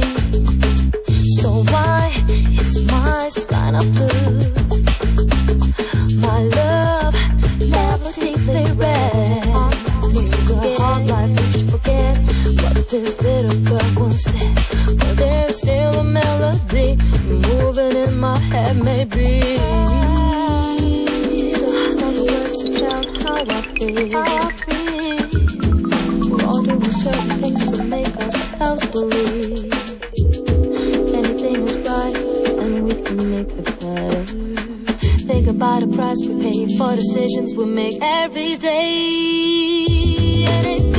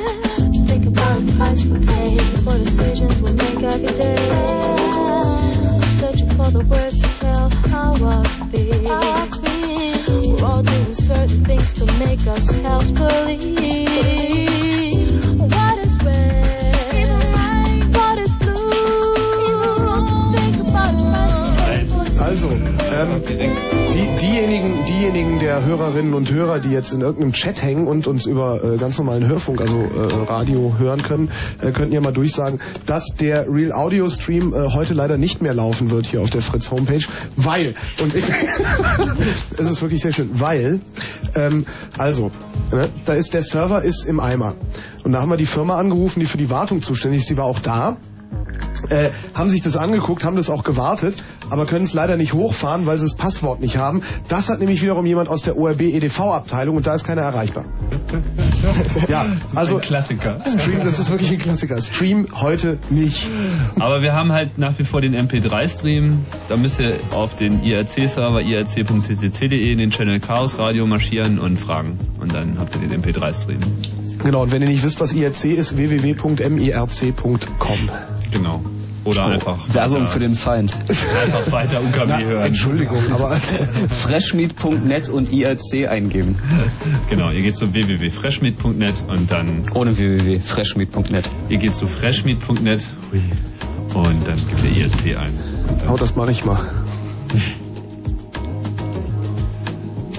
Ja, ihr könnt auch anrufen, wenn ihr uns was Lustiges zu erzählen habt. Zum Beispiel würden wir gerne wissen, ihr ähm, irgendwelche besonderen oder vielleicht seltenen äh, Programmiersprachen benutzt, die nicht jetzt äh, zu den Allerwelts-Programmiersprachen gehören, wie irgendwie C oder Pascal oder Basic oder Java oder C++, sondern halt andere besondere Sprachen, vielleicht auch aus der Klasse der funktionalen Programmiersprachen oder der objektorientierten Programmiersprachen. Wenn du das jetzt alles nochmal ein bisschen lauter sagst, dass man es hören kann. Ah, ich bin ein bisschen schon im Schunkelmodus, da Ist das klar. Licht zu weit runtergedreht. ja, dann könnt ihr anrufen und ich glaube, du hast so eine Nummerntaste, oder? Ja, die hab ich kommt allerdings, jetzt ganz ja. schneidig ran. Die Fritz Hotline ist geschaltet. 0331 für Potsdam 70 97 110. Falls ihr irgendwelche Programmiersprachen kennt oder habt oder in diesen Programmiersprachen je programmiert habt oder davon gehört habt oder jemanden kennt, der jemanden kennt, der solche Der davon Programmiersprachen gehört hat. Gucken wir mal, hier ist Chaos Radio. Hallo. Das ist Otti aus Salzburg. Hallo Sotti. Otti. Otti, Verzeihung. Salzburg, wie hörst du uns? Ja, übers Internet. Mittlerweile habe ich jetzt einen Stream gefunden. Den MP3-Stream? ja, Super. das hat jetzt gedauert eineinhalb Stunden, aber jetzt geht's. Na immerhin. Super. Cool. Otti, programmierst du? Äh, seltene Programmiersprachen, genau. Ich programmiere mit Delphi. Wie selten findest du das? Ja, nicht so besonders, aber vielleicht nicht so bekannt. Mhm. Warum programmierst du mit Delphi? Also mir taugt Delphi extrem gut, weil äh, im Vergleich zum Visual Basic zum Beispiel, mit dem man es vielleicht von der Oberfläche her vergleichen könnte, es hat viel mehr Komponenten schon dabei und die objektorientierte Programmierung unter, unter Delphi finde ich echt auch super. Mhm. Und darum taugt mir das wirklich. Und, und außerdem, es wird von, äh, äh, von der Delphi Jedi Group da, werden sofort alle Texte, zum Beispiel die für C++ rauskommen, für Visual C++, sei das zum Beispiel DirectX oder irgendwas, dann äh, wird es sofort für Delphi übersetzt und da ist man eigentlich immer up to date. Mhm. Also ähm, du findest einerseits die Sprache interessant, aber andererseits auch der Komfort, der dir von der Entwicklungsumgebung und von den verfügbaren Bibliotheken bereitgestellt Genau. wird, ja? Und ich freue mich jetzt schon, wenn dann gegen ja, Ende des Sommers angeblich Delphi für Linux rauskommen Mhm. wird. Delphi hat ja auch eine echt lange Geschichte. Also ich erinnere mich, das erste Version, die ich in der Hand hielt, war Turbo Pascal 3.0 auf einem CPM-System. Und aus Turbo Pascal wurde dann irgendwann Borland Pascal. Und bei der Gelegenheit haben sie dann angefangen, da auch Objekte drin zu haben. Also vorher war das eine ähm, prozedurale Programmiersprache, die sich Niklaus Wirth mal ausgedacht hat. Und ähm, ja, aus Borland Pascal wurde dann irgendwann mal Borland Delphi und dann hießen sie, glaube ich, InPrice zwischendurch. Und jetzt gehört Coral. Jetzt gehört's Coral. Und eigentlich ist es aber immer noch dasselbe. Und in der Tat eine Programmiersprache, die, ähm, naja, relativ stringent ist. Also manche Leute sagen zu sowas, ähm, ähm, äh, Bondage and Discipline Programming Languages. Das heißt, man darf die Regeln nicht brechen. Man wird also innerhalb seiner Abstraktion festgehalten, was manche Leute als Nachteil empfinden, andere Leute aber auch als Vorteil. Also zwingt einen zu besseren Stil. Also, jetzt weiß ich jetzt nicht ganz genau, was du meinst. Meinst du, dass zum Beispiel, ich kann nicht wie in C++, wenn ich C++ programmiere, halt zum Beispiel float und dann schreibe ich Doppelpunkt, ähm, ich schreibe nur ist gleich und dann kommt der Integer. Das kann ich in Delphi nicht. Hast du das gemeint in dem Sinn? Ja, solche Geschichten. Also man wird, äh, ein Float ist halt ein Float und du sollst dir die Bits von dem Float nicht näher angucken. Das ist eigentlich das, das Delphi-Konzept. Und auch kein Goto und kein, also mittlerweile glaube ich schon. Aber in der reinen Lehre von Niklaus Wirth gab es sowas halt alles nicht. Okay. Jo, danke dir für den Anruf. Ja, Tschüss. Hallo, hier ist Fritz. Ah, ja. Also Delphi ist doch nicht so richtig äh, das, was ich beide besonders fremd Aber haben wir nicht, gern, nicht auf unserer Liste, ist aber, ist aber auch ganz okay, wenn man... Äh, Gibt's also halt ja. unter Windows. Es ist halt unter Windows, ist eine Commerce-Software und ähm, aber dafür ist es eigentlich relativ gut. Oh, da haben wir wieder. Chaos Radio hier. Wer da? Ja, guten Abend. Guten Abend. Hier ist Tobias. Tobias. Ähm, also, ich bevorzuge eher Java. Mhm. Warum? Äh, weil ich denke, dass ähm, Java ähm, viele Komponenten verbindet. Einmal, ähm, dass es, dass es also die ganze Sache mit Windows, dass da kompatibel ist. Dann, äh, dann die ganze Sache mit Vererbung. Ich meine, das hat man bei C++ auch schon, aber ich denke, Java ist, ähm, ich würde sagen, eine Erweiterung von C++. Naja. Das ist wahr und falsch. Also es gibt ein paar Features mehr in Java als C++. Es gibt zum Beispiel Garbage Collection, das war die Geschichte mit dem Speicher wieder freigeben, das muss man nicht selber machen. Aber es gibt jede Menge ähm, Object-Oriented Features, die Java einfach nicht hat. Es gibt zum Beispiel keine Mehrfachvererbung. Es gibt nur Interfaces, was ein bisschen was anderes ist. Es gibt keine Templates, die man in C++ eigentlich dann doch braucht, um sinnvoll programmieren zu können. Und, und in Java Java, fehlen sie. in Java gerne hätte. Mhm.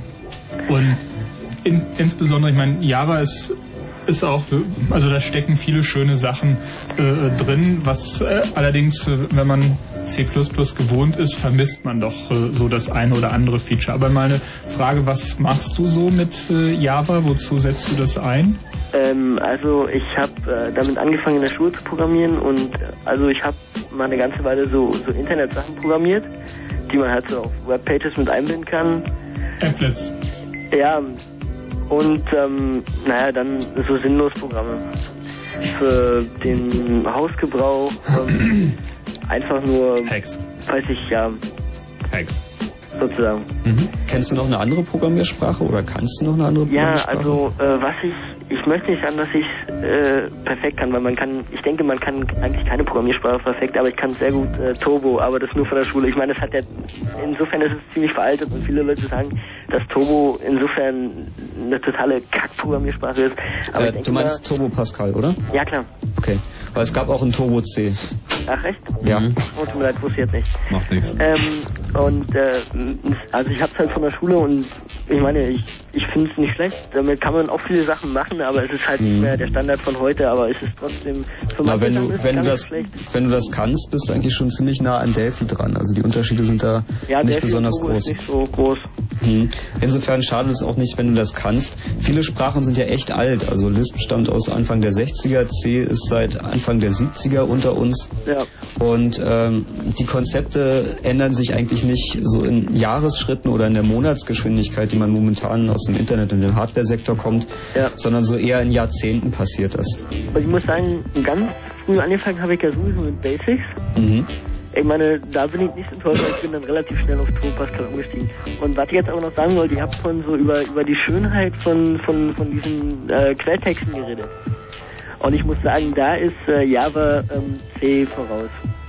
Auf jeden Fall. Mhm. Bin ich total Allerdings kann man, es gibt nur wenige Sprachen, in denen man echt schönen Code produzieren kann, aber hässlichen Code kann man in jeder Sprache produzieren, finde ich. Also es kommt nicht nur auf die Sprache an, sondern auch auf die Art und Weise, wie du das hinschreibst. Ob du das alles am Anfang der Zeile schreibst oder ob Ja, du schön einrückst und so weiter. Das ist ich auch noch ein denke mal, ganz das wichtiger ist sowieso Punkt. immer dem Programmierer so ein bisschen überlassen, was er daraus macht. Also man kann man kann einen relativ schönen Quelltext entwerfen, man kann aber genau denselben Effekt äh, äh, rauskriegen und einen total hässlichen Quelltext haben. Genau. Zu dem Thema gibt es auch einen Wettbewerb, und zwar den äh, International Obfuscated C-Code Contest. Mittlerweile gibt es das auch für andere Programmiersprachen. Da geht es gerade darum, möglichst ähm, unverständliche Programme zu schreiben, die in möglichst wenig Code möglich, int möglichst interessante Dinge tun. Also das ist dann keine Art und Weise mehr, wie man in der Praxis programmiert, um Probleme zu lösen, sondern das hat eher so einen künstlerischen Anspruch. Ja, und und da fällt mir gerade gerade ein, wir haben ja auch noch kein Wort zu Intercal verloren. Also das ist sicherlich auch eine Programmiersprache, eine eine der hässlichsten oder schwierigsten Programmiersprachen, die genau mit dem mit dem Ziel eigentlich gestaltet wurde, Programmieren möglichst unmöglich äh, äh zu machen. Also das ist vielleicht ein Tipp, wenn man mal das andere Spektrum sich anschauen will, was so möglich ist. Äh, ich weiß nicht, ähm, äh, ich kann noch nicht so lange zu, aber habt ihr äh, schon über diese hässliche Programmiersprache mit Plus, Minus und so geredet? Diese, diese größer, kleiner und so? Brainfuck. Genau, diese Müllprogrammiersprache. Ja, haben wir schon mhm. erwähnt. Also in, Intercal ist fast noch, äh, noch heftiger. Also musst dir vorstellen, bei Intercal... Heftiger? Ja, ich, mein, ich hab's ja gesehen. Ja, aber bei, bei Intercal sind also wesentliche Features, also mindestens 30, maximal 50 Prozent der, der Zeilen müssen mit Please anfangen, sonst weigert der please Compiler, do. please do, sonst weigert äh, der Compiler sich was zu tun. Nicht Dann gibt es, gibt es kein Goto, sondern das wurde durch come from ersetzt. Ähm, und äh, außerdem gibt es noch, noch ein paar andere nicht jugendfreie Details. Ach doch. doch. Also es, es, gibt im Wesentlichen genau zwei, zwei Operatoren. Achso, es gibt eine Anweisung, die heißt forget zum Beispiel. Ähm, da wird dann die äh, Zeile nur einmal ausgeführt und wenn, wenn man das nächste Mal vorbeikommt, dann wird diese einfach ausgelassen beispielsweise. Ähm, oder ähm, wie war das noch? Please in, forget. Die Operatoren, kannst du die noch mal kurz erläutern? Ja, die Operatoren, also es gibt kein Plus und Minus, sondern es gibt Select und Intermingle. Bei Intermingle ist es so, du gibst dem zwei Parameter und der nimmt dann von dem einen ein Bit und dann von dem anderen ein Bit und dann von dem einen und von dem anderen immer abwechselnd. Und Select funktioniert so, dass da, wo in dem ersten Parameter die Bits gesetzt sind, aus dem zweiten die Bits rausgenommen werden und dann werden sie nach rechts zusammengeschoben. Und sonst gibt es nichts in dieser das, Das dient der Verschlüsselung, oder? nee, das, das, das dient, wie gesagt, dem Zweck, äh, Programmieren möglichst schwierig mhm. zu machen. Also eine Für Anwendungsentwicklung nicht wirklich zu empfehlen. Aber es gibt äh, einen kompletten Compiler und... Äh, äh reden Sie über eine Programmiersprache? Ja, ja. Oder über eine, ein, so, so, so ein Kryptoprogramm? Nein, nein, es ist eine Programmiersprache, heißt Intercal und es gibt einen, einen Compiler dafür, mehrere sogar, von mehreren Leuten geschrieben und äh, einiges auch an Software, die man im Web finden kann, die in Intercal geschrieben ist. Wo kann man die kriegen? Ähm, Intercal, na, ja, heißt, ja, wirf doch einfach mal deine Lieblingssuchmaschine an und, und äh, such nach Intercal. Also es gibt, äh, die URL ist ein bisschen zu kompliziert, ihr könnt einfach mal danach suchen. Es gibt eine schöne Webseite im Web, die heißt 99 Bottles of Beer kann man sozusagen darüber ganz gut finden. Es geht um Programmiersprachen und dort ist äh, aufbauend auf einem Ereignis in einer Newsgroup, hat jemand mal dieses 99 Bottles of Beer on the wall, dann schmeißen sie mal Flaschen gegen die Wand und dann ist eine weniger und dann singen sie wieder das gleiche, so ein amerikanischer, weiß nicht. Englischer, glaube ich. Ja. Folk. Und irgendjemand hat das einfach mal alle Zeilen, die man da sozusagen zu singen hat, in die Newsgroup gepostet. Und dann kam schon der erste Programmierer hinterher und meinte, aber das kann man ja irgendwie auch in Basic machen mit einer Schleife und hat dann irgendwie das Programm in sozusagen ein Basic-Programm gepostet, dessen Ausgabe der Text dieses Liedes ist. Und dann kam halt ein Programmierer nach dem anderen mit seiner Lieblingsprogrammiersprache und hat seine Variante in den Topf geworfen. Auf dieser Webseite 99 Bottles of Beer findet man alle bisher gefundenen Lösungen. Sind mittlerweile weit über 200 Programmiersprachen, in denen dieses recht simple Problem auf ganz unterschiedliche Art und Weisen angegangen wurde. So eine davon ist auch Intercal, da kannst du das dann gleich mal angucken. Und danach hast du wahrscheinlich auch in dem Compiler kein großes Interesse mehr. Festmache. Okay. Ja, dann danken wir mal für deinen Anruf. Ich wünsche dir einen schönen Abend. Jo, gleichfalls. Ja, aber forever. Macht's gut, ciao. Ciao. Hallo, hier ist Chaos Radio. Ja, hallo, hier ist Robert. Hallo Robert. Ja, ich wollte vielleicht noch einen Außenseiter anführen, der vielleicht ein Grenzfall ist, vielleicht nicht Programmiersprache ist, aber ich denke, es ist vielleicht was ähnliches. Ähm, das ist Torf Ray. Ähm, wisst ihr, was das ist? Ähm, das ist ja. ein ja, ja. Raytracer, mhm. ähm, bei dem man die Szenen in einem Quellcode beschreibt und weil da auch so, ähm, wie heißt das, ähm, na, dass sich sich selbst aufruft und alles Mögliche ähm, funktioniert. Ich denke, das ist vielleicht auch eine Programmiersprache. Das ist definitiv eine Programmiersprache. Das 99 Bottles of Beer Problem ist unter anderem auch in Poffray gelöst worden, wo er irgendwie den Text halt gleich auf eine äh, 3D-Kugel äh, raufmappt und irgendwie einen Lichtpunkt setzt und dann hat man das gleiche auch in 3D. Also es ist ein Grenzfall deswegen, weil es ja einiges an Datenbeschreibungssprachen gibt, die keine Programmiersprachen sind. Also das Beispiel HTML hatten wir ja schon.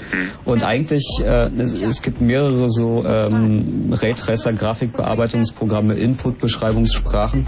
Und ähm, Einige davon sind halt keine Programmiersprachen, weil sie keine Schleifenkonstrukte erlauben, keine Tests erlauben, keine Arithmetik erlauben und so weiter. Aber Poffray ist in der Tat eine. Jo. Das war's? Ähm, ja, für Interessierte irgendwie kann ich vielleicht noch die URL ähm, einmal Postway.org und ähm, IRTC.org Schwer angeben, dass empfehlenswert. man sich mal ein paar Sachen angucken kann. Alles klar. Danke Okay. dir. Ciao. Ciao. Hier ist Chaos Radio. Ja, hallo, hier ist Dustin. Hallo Dustin. Ähm, also ich selber ähm, habe schon was gemacht mit Quick Basic hier von DOS. Ich weiß nicht, ob ihr das kennt. Ja, ja. Und hatte mal eine Frage, wo ich, also man sieht ja immer so in irgendwelchen Zeitungen ähm, C++, wie man äh, das lernt so mit Packages, aber nicht zu C. Ähm, wollte ich wollte mal fragen, ob ihr mir sagen könnt, wo ich das herbekomme. C. Hm? Na, was für ein Betriebssystem hast du denn? Im Moment, im Moment habe ich Windows. Ja, da gibt's ja auch irgendwie entsprechende C-Compiler dafür, die du dir irgendwie im Netz organisieren kannst. Beste ist natürlich, du gehst auf Open Source, äh, holst dir den GCC-Compiler, den findest du einfach mal überall. Gute Anlaufstelle für alle Arten von Programmen äh, und alles, was mit Programmieren zu tun hat, ist äh, auch dieses freshmeet.org. Frisch, Net. falsch. Net, Entschuldigung, frischmeet.net. Ähm, oder halt auch andere Suchmaschinen oder Directories. Also was du wahrscheinlich haben willst, ist äh, der sogenannte Cygwin, das Cygwin 32 äh, Environment. C-Y-G-W-I-N in die nächstgelegene Suchmaschine eintippen. Das ist ein Port vom GCC und verschiedenen anderen äh, Programmen, die man braucht, um mit C zu arbeiten, auf die Windows-Umgebung. Kommt original aus dem GNU-Projekt. Also auch die Compiler, die äh, unter Linux verwendet werden, mit denen Linux gemacht wurde, die wurden halt von einer Firma namens Cygnus auf Windows portiert. Hm. Dann halt noch eine Frage, ähm, hat es schon gesagt, irgendwie ähm, Pearl war glaube ich, ähm, dass sie kostenlos ist. Die ist kostenlos, ja. Ähm, wo kann ich das herbekommen? Alles im Netz. Also einfach nach Pearl so. Genau. Gut, okay. Dustin, mach's gut. Gut, ciao. Ciao.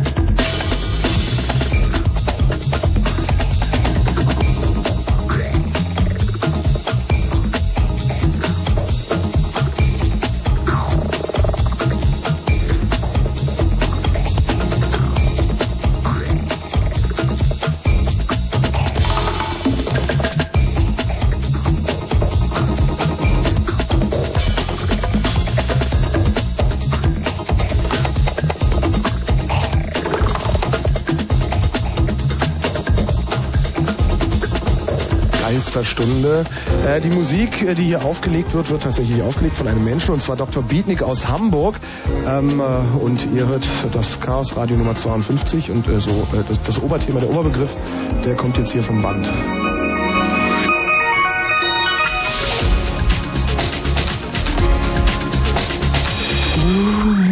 Und unser Thema sind die Programmiersprachen. Äh, was für eine Frage hatten wir nochmal an die Hörer? Äh, in was für seltsamen Sprachen programmiert ihr denn bitte schön? Und vor allen Dingen was? Äh, fragen wir mal. Hier ist Chaos Radio. Hm, danke. Der programmiert in DTMF. Chaos Radio hier, ist da? Ja, hallo, der Jörg. Hallo Jörg. Ähm, ja, ich habe gerade noch was Nettes gefunden. Und zwar nennt sich das wohl eine Weiterentwicklung von Java, irgendwie Java 2K. Und es hat eine sehr, sehr interessante Eigenschaft. Und zwar nennt sich, ist das Ding nicht deterministisch und äh, jede Funktion hat nur eine Wahrscheinlichkeit von 10%, dass sie erfolgreich ausgeführt wird. Was heißt das? Hast du irgendeine URL vielleicht? Ja, Moment. Oh, die ist aber hammerkompliziert. Also einfach... Mail sie uns chaosradio.fritz.de. Schick mal. Nach Jo. Java 2K in der nächstgelegenen Suchmaschine suchen. Oder so. Was, was ich gerade auch gelesen habe, was auch noch nett ist, äh, Garbage Collection hat das Ding natürlich auch und das macht den Speicher ganz am Ende frei oder halt in zufälligen Intervallen. also genauso wie man es haben will eigentlich. Manchmal. Äh, worauf ich aber eigentlich hinaus wollte, ich habe da noch was anderes Nettes gefunden und zwar, man sollte sich ja vielleicht manchmal auch ein bisschen Gedanken um Sicherheit machen oder so. Und äh, da gibt's wohl ein Projekt, das nennt sich www.erosos.org. Steht für Extreme Reliable Operating System. Und äh, die haben basteln auch auf objektorientierten Strukturen, was äh, das so gestrickt ist, dass jedes Objekt nur die Ressourcen zugreifen kann, darf, wofür es auch wirklich eine Referenz gekriegt hat. Das klingt extrem interessant, weil man ähm, sich so wirklich bei an Sachen schützen kann. Und naja, könnte man sich vielleicht auch mal angucken. Ist nicht wirklich eine Programmiersprache, aber ist in der Tat eines der interessantesten Betriebssystemprojekte, das ich gesehen habe in letzter Zeit. Ja, genau, das war der Ansatz. Da gibt es irgendwie auch eine Mailingliste und da wird auch unter anderem über eine Weiterent ja, Weiterentwicklung ist nicht das richtige Wort, er wohl eher eine Klassenbibliothek für Java diskutiert, worauf man das dann die Anwendung stützen könnte. Aber vielleicht sollte man für solche Sachen ein bisschen mehr Werbung machen, weil äh, vielleicht könnte sowas die Welt ein bisschen besser machen. Denke ich auch. Jo. Das wollen wir doch alle. Schöner ist es nicht sagen. Vielen Dank, Jörg. Okay, tschüss. Tschüss. Es gibt übrigens in der Tat eine ähm, ernsthafte Anwendung von probabilistischen Programmiersprachen. Und zwar ähm, in dem, was mittlerweile von der KI übrig geblieben sind, so äh, mutierende Algorithmen. Also ähm, Programme, die äh, sich selbst replizieren, sich woanders hin in den Speicher kopieren und dann äh, dort einen Tochterprozess erzeugen, sich dahin forken. Und es ist halt so, dass die Lebenszeit dieser Programme begrenzt ist. Und es ist so, dass zufällige Mutationen auftreten können. Das heißt, bestimmte Instruktionen werden nicht ausgeführt, zweimal ausgeführt und so weiter und so fort, sodass die Programme sich im Laufe der Zeit auch verändern. Und dadurch, dass sie ähm, irgendwann sterben, ist es so, dass nur die überleben, die sich möglichst effizient äh, kopieren. Und ähm, es gab da ein Projekt, das hat angefangen, da hat jemand von Hand ein solches, äh, eine solche Prozedur geschrieben und die hat dann tatsächlich angefangen zu mutieren. Es sind erst größere Versionen entstanden, dann sind daraus Versionen entstanden, die kleiner waren als das Original. Bestimmte sind dann wieder ausgestorben. Dann haben sich äh, virale Formen entwickelt, die also den Programmcode von anderen Instanzen mitbenutzt haben und so weiter und so fort. Und ähm, also im Prinzip ein bisschen Evolutionstheorie. Erinnert mich so ein Wow. bisschen auch an Core Wars. Ich weiß nicht, ob sich da Ja. noch jemand von euch dran erinnert. Ja. Äh, ich nicht. Core Wars. Core Wars war ein ganz einfaches System, irgendwie, wo man so eine geschlossene virtuelle Maschine hat mit irgendwie definierten Instruktionen. Und man teilte sich sozusagen diesen Speicher mit einem anderen Programm. Und diese beiden Programme liefen halt gleichzeitig. Und Ziel war es nun, diesen Speicherraum für sein Programm äh, sozusagen nutzbar zu machen, das andere Programm auszuschalten. Und man Als, musste also als, Strategien. Brettspiel, als Brettspiel heißt es Reversi, oder? Ja, also Vielleicht eher Go. Ich, Also Programme, die eben in einer Arena direkt gegeneinander kämpfen, die versuchen sich gegenseitig zu überschreiben und äh, äh, äh, zu zerstören, beziehungsweise den, äh, den anderen Thread äh, auch mit einer Kopie des eigenen äh, äh, also Zu infizieren. zu, ja, dazu zu bringen, äh, auch eine Kopie äh, des eigenen Programms auszuführen. Und da gab es Regelrecht Weltmeisterschaften, wo halt Programme gegeneinander angetreten sind, äh, ganz brutal in Maschinenform allerdings. Und äh, wo, ja. Gladiatorspielchen für Chips. So. Es hat, hat auch was.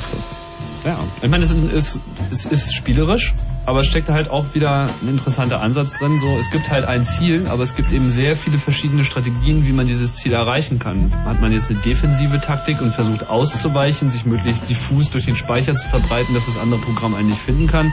Oder geht man einfach rabiat vor und versucht alles niederzuknallen? Aber da beide Programme sozusagen ja.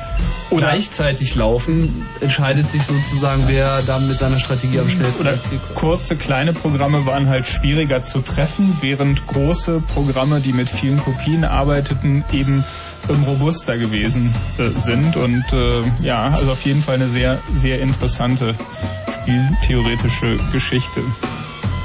Hier klingelt das Telefon, ich gehe nochmal ran. Hier ist Chaos Radio, hallo. Den hatten wir schon. Ja, den hatten wir schon. Hat immer noch nichts dazu gelernt. Chaos Radio, hallo. Programmierer. Jo, hallo. Jo, hallo. Wer ist denn da? Ja, hier ist der Klopster. Hallo, Klopster. Na, was geht?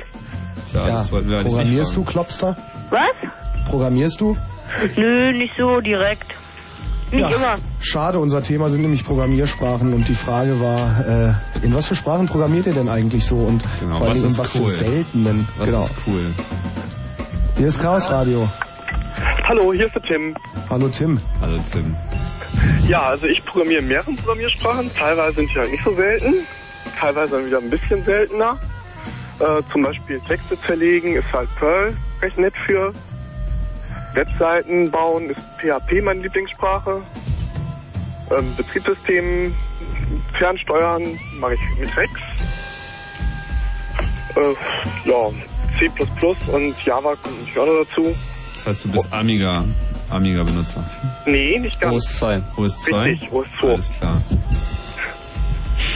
Ja, und was ist deine und ich halt die Lieblingsprogrammiersprache? Theorie, dass man am besten mehrere Programmiersprachen nehmen sollte und dann jeweils für das Problem, was man gerade hat, die beste rauspicken sollte. Anstatt sich auf einen zu stürzen und damit versuchen, alles zu erschlagen. Auf welchem Level programmierst du unter OS2? Ähm, auf welchem Level? Also Ring 3 oder das, Ja, benutzt du? machst du eher Anwendungen jetzt, die direkt auf dem Kernel aufsetzen oder eher Anwendungen in der User, im User Interface? Ja, also ich habe mich bisher nur an Ring 3 dran getraut, also User-Sachen. Ja, ich meine nicht, ob du Kernel-Code programmierst, sondern ob du irgendwie diese objektorientierten äh, Programmierer unterstützenden Features von OS2 benutzt, weil das mir jetzt gerade Workplace ein. Shell und Die Workplace Shell und vor allem dieses SOM, das System Object Model. OS2 war ja eines der ersten Betriebssysteme, was sozusagen diese Objektorientierungsidee äh, für Programmiersprachen auch in Teilen ins Betriebssystem mit integriert hat, sodass man eben zwischen einzelnen Programmen, die auch in völlig unterschiedlichen Programmiersprachen geschrieben sein könnten, äh, Code aufrufen kann, sodass die Programme sich untereinander aufrufen, dass sie sozusagen der Programmiererkontext über ein Programm hinausgeht und Programme sich miteinander äh, unterhalten. Und das war bei OS2 halt früh drin. Ja, so die SOM-Sachen, daran habe ich mich auch noch nicht gewagt. Das war wohl ziemlich kompliziert, da irgendwie Systemerweiterungen zu schreiben, weil wenn man da einen kleinen Fehler macht, dann kann man gleich ziemlich viel zerhaken. Wenn man sich zum Beispiel den Netscape anguckt unter OS2, äh, wenn der mal wieder meint, gerade mal das System lahmlegen zu müssen, dann kann man halt wirklich nichts machen, außer warten, bis es weitergeht. wobei der Netscape unter OS2 zu den stabilsten Netscapes überhaupt gehört. Da hat IBM nämlich nochmal hinterher angefasst und da ein paar Fehler draus beseitigt. Ja, das ist schlimm genug eigentlich. Ja. Bei macOS ist es noch viel, viel schlimmer. Ja, mit, Mac habe ich auch so meine Erfahrungen, dass der immer hängen bleibt. Gibt es Sprachen, die du noch unbedingt lernen willst? Ja, Python würde ich mir gerne mal angucken. Hm? Äh, ja, das ist eigentlich so das nächste, was ich gerne lernen würde. Wir haben noch eine Empfehlung für dich später in der Sendung. Echt? ja. Hör Ja. aufmerksam zu. Und danke für deinen Anruf. Ja, nicht zu danken. Okay, tschüss. Ciao. Ich muss jetzt gerade mal musikalisch hier ein bisschen unterbrecherisch wirksam werden, weil äh, wir haben jetzt die ganze Zeit von Dr. Bietnik aus Hamburg gehört, was er auflegt. Äh, und was wir jetzt bis zum Schluss der Sendung hören, sind alles Sachen, die Dr. Bietnik selbst gemacht hat und natürlich hier auch auflegt.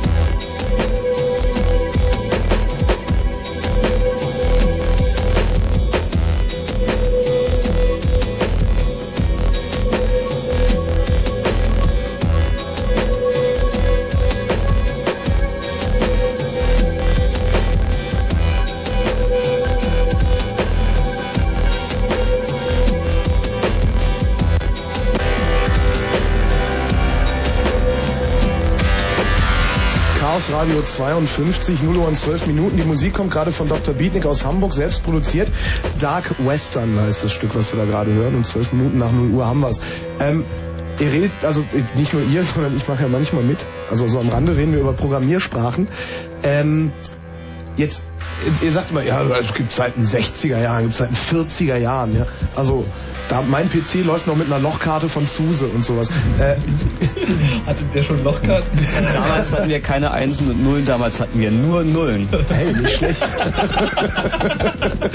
War ja auch kurz nach dem Krieg. Also, Eins wurden erst gibt's, später erfunden. Gibt's denn da irgendwie auch was Neueres oder arbeiten, arbeiten tatsächlich alle auf irgendwie 40 Jahre alten äh, Sachen? Also niemand fährt ein 40 Jahre altes Auto, außer er hat Geld.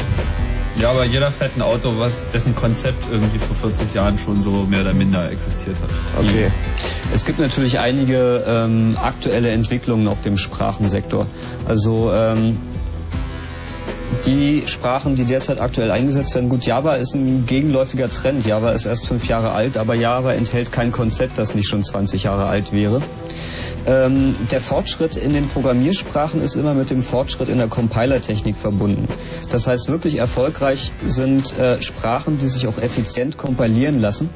Ähm, Beispiel C++, das vom äh, Feature-Umfang sicherlich nicht optimal ist, aber das sich auf jeden Fall in effizienten Code umsetzen lässt und deshalb sehr, sehr erfolgreich ist. Und diese Compiler-Technologie ist nicht stehen geblieben. Die Compiler werden immer besser, die Optimizer werden immer besser. Und ähm, einige Features sind dazugekommen, zum Beispiel Multiple Dispatch ist ein Feature, das ähm, in C++ zum Beispiel nicht enthalten ist. Ähm, da ist es so, dass äh, es immer ein Objekt gibt, auf dem ich eine Methode aufrufe. Das heißt, ähm, dessen äh, Klasse ich mir angucke und deswegen entscheide, welche der Funktionen, die genauso heißen, aufzurufen ist. Und Multiple Dispatch ist halt so, dass zur Laufzeit er sich mehrere Objekte anguckt. Also ein simples Beispiel, a plus b kann ich in äh, C++ nicht so programmieren, dass er sich sowohl den Typ von A als auch den Typ von B zur Laufzeit anguckt. Mindestens eins von beiden, nämlich A oder B, muss zur Compile-Zeit bekannt sein. Und das schränkt äh, den Programmierer in seiner Freiheit natürlich ein. Er kann nicht ganz so dynamisch programmieren, wie das möglich wäre, wenn sowohl A als auch B frei wählbar wäre. Wenn ich das mal übersetzen darf. Stell dir einfach vor, du hast ja. ein Programm geschrieben und dieses Programm enthält eine Funktion und diese Funktion heißt Make Sex. Mhm. Was diese Funktion im Detail tut, spielt zunächst einmal keine Rolle, sondern man möchte es einfach irgendwann einmal einleiten und dann übergibt man ihm Parameter, die sozusagen die Art und Weise, wie er diesen Sex durchführt, maßgeblich bestimmen. Das sind dann zum Beispiel die Teilnehmer. Wenn ich jetzt also in meinem Programm schreibe, make Sex, Klammer auf, Peter, Mary, Klammer zu, Semikolon, dann muss halt Sex gemacht werden zwischen Peter und Mary. In den Programmiersprachen, die über Multiple Dispatch nicht verfügen, sondern die mit Single Dispatch arbeiten, ist Peter sozusagen das Objekt, an dem sich alles orientiert. Und die Methode, die aufgerufen wird, gehört sozusagen Peter oder wird von Peter bereitgestellt. Nun hat das natürlich mit Real-World-Terms herzlich wenig zu tun, weil uns ist natürlich völlig klar, dass Mary da auch einfach mal kräftig was zu sagen hat in der ganzen Geschichte.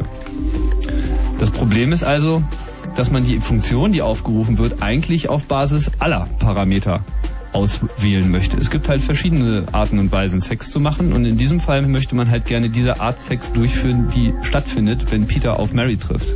Wobei Mary, Peter sozusagen genau das gleiche Ergebnis erzielt, was aber bei einer Single-Dispatch-Sprache einfach nicht der Fall ist. Und das ist einfach wie die Welt funktioniert und wenn eine Programmiersprache so funktioniert, wie die Welt funktioniert, ist man halt an der Welt etwas näher dran.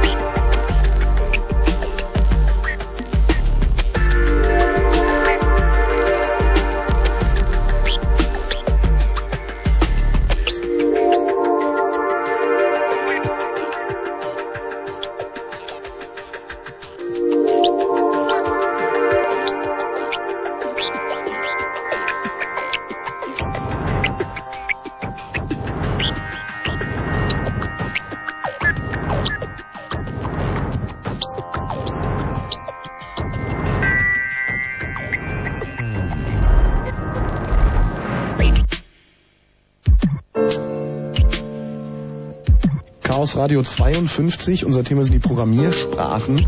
Die Musik, die kommt von Dr. Beatnik aus Hamburg und äh, das, was wir jetzt hier hören, das ist unter seinem Projektnamen Flow erschienen. Das kann man sich sogar holen. Also das meiste, was wir hier hören, ist unveröffentlicht.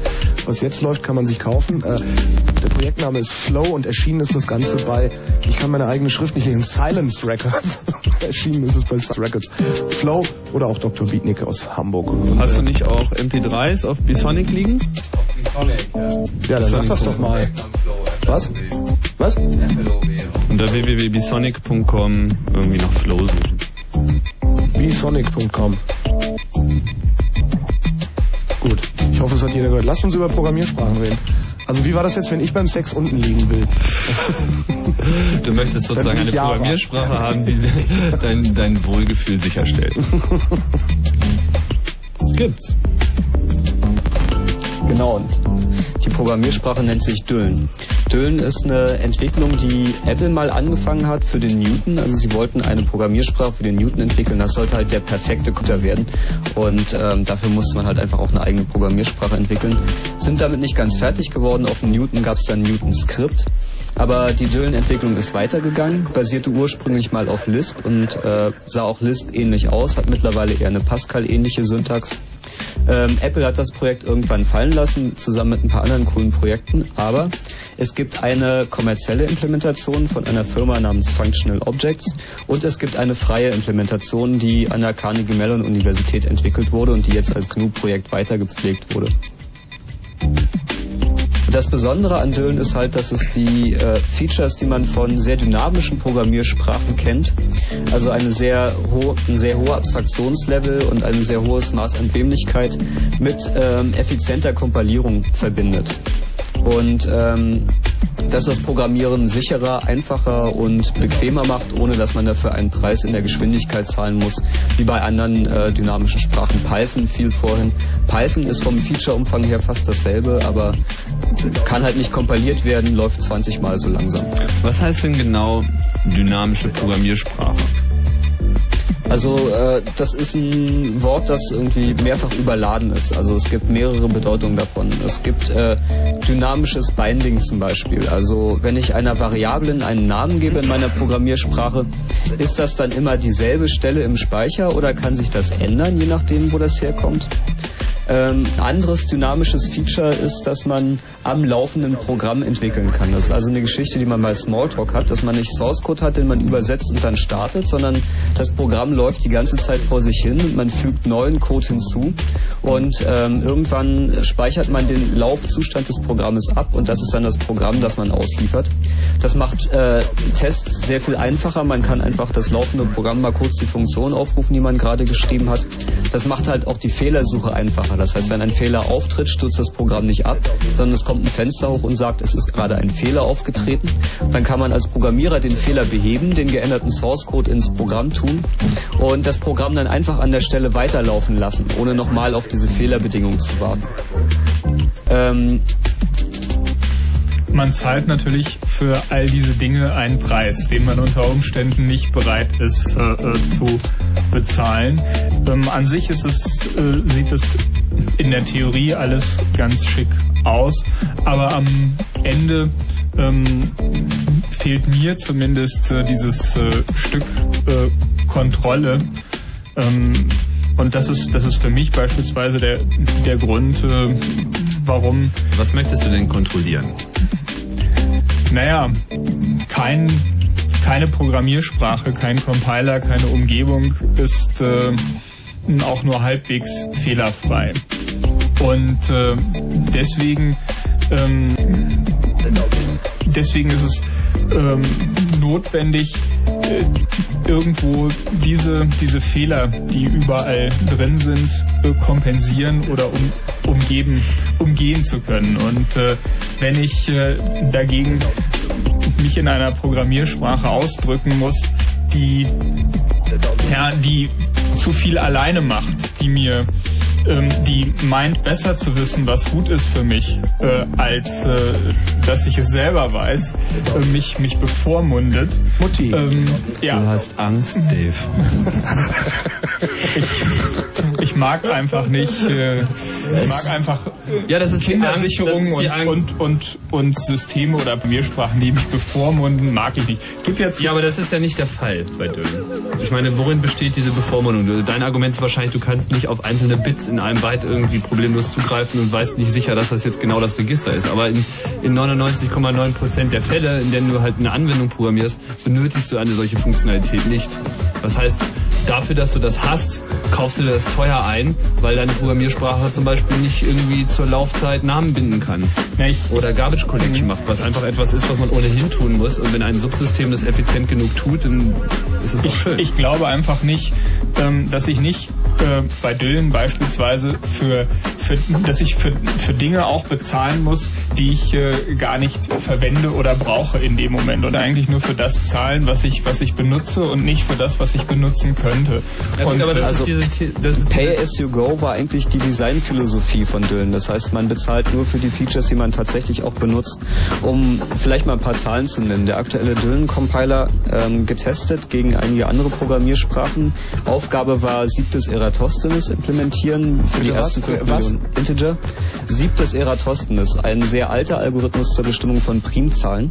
Funktioniert so, du fängst an äh, mit einer Liste aller Zahlen und ähm, die erste Zahl, auf die du stößt, ist zum Beispiel die 2. Die 2 hast du vorher noch nicht gesehen, ist kein Häkchen dran, also ist eine Primzahl. Ähm, jetzt machst du aber bei allen Vielfachen von 2 ein Häkchen, bei 4, bei 8, bei 10, bei 12, gehst weiter durch die Liste durch, stößt auf die 3. An der 3 ist noch kein Häkchen, also machst du an alle Vielfachen von 3 ein Häkchen und 3 ist eine Primzahl. 4 stellst du fest, ist ein Häkchen dran, bist du schon vorbeigekommen, als du die 2 bearbeitet hast. 5 noch kein Häkchen und so weiter und so fort. So kommen alle Primzahlen zustande. Das in C implementiert hatte eine Laufzeit von 3,9 Sekunden. Auf derselben Maschine in Düllen ohne Bounce Checking 4,76 Sekunden, mit Bounce Checking 4,77 Sekunden. Das heißt, ein Sprachfeature, was C nicht hat, in C++, was man aber gerne haben möchte, nämlich Bounce Checking, und zwar immer unter allen Umständen, kostet dich weniger als 0,1% in der Rechenleistung. Bounce Checking ist was, bitte? um zu prüfen, ob ein Wert innerhalb, äh, also bei einem Zugriff sich innerhalb eines zulässigen äh, Wertebereichs befindet. Das heißt, es ist sozusagen sowas wie ein wie ein Netz äh, beim beim Turnen. Aber manchmal möchte ich halt, habe ich halt keine Zeit oder möchte tatsächlich dieses Netz einfach nicht haben. Das Mhm. gilt bei Grafikalgorithmen oder wenn ich mich, äh, wenn ich gerne irgendwie durch den durch den Speicher fräse oder andere Echtzeitanforderungen äh, äh, habe dann äh, möchte ich einfach gerne dieses Bounce-Checking einfach nicht haben. So. Wenn es dich 0,1 Prozent kostet und du dafür garantiert hast, dass dein Programm nicht einfach abstürzt mit einem Fehler, den du nicht so einfach findest, sondern dir präzise sagt, an welcher Stelle welcher Fehler aufgetreten ist, finde ich das eigentlich ein Preis, den ich bereit bin zu zahlen. Du gewinnst eine, eine ganze Komfort. Ich kann nur noch mal sagen, ein, ein Programm, was irgendwie vielleicht die Hälfte der Zeit braucht als ein anderes Programm, aber dafür sechs Monate später fertig wird, ist einfach langsamer. Und gerade bei Bounce-Checking ist es so, dass die Vorstellung, dass Bounce-Checking langsam ist, aus Zeiten kommt, als es noch keine superskalaren CPUs gab, wo also wirklich jeder Befehl gekostet hat. Aber die modernen superskalaren CPUs können mehrere Instruktionen gleichzeitig bearbeiten und gerade Bounce-Checking ist eine Geschichte, die sich auf aktuellen CPUs sehr gut parallelisieren kann. Das heißt, der zusätzliche Aufwand wird von Hardware erledigt, die normalerweise sowieso nicht benutzt wird.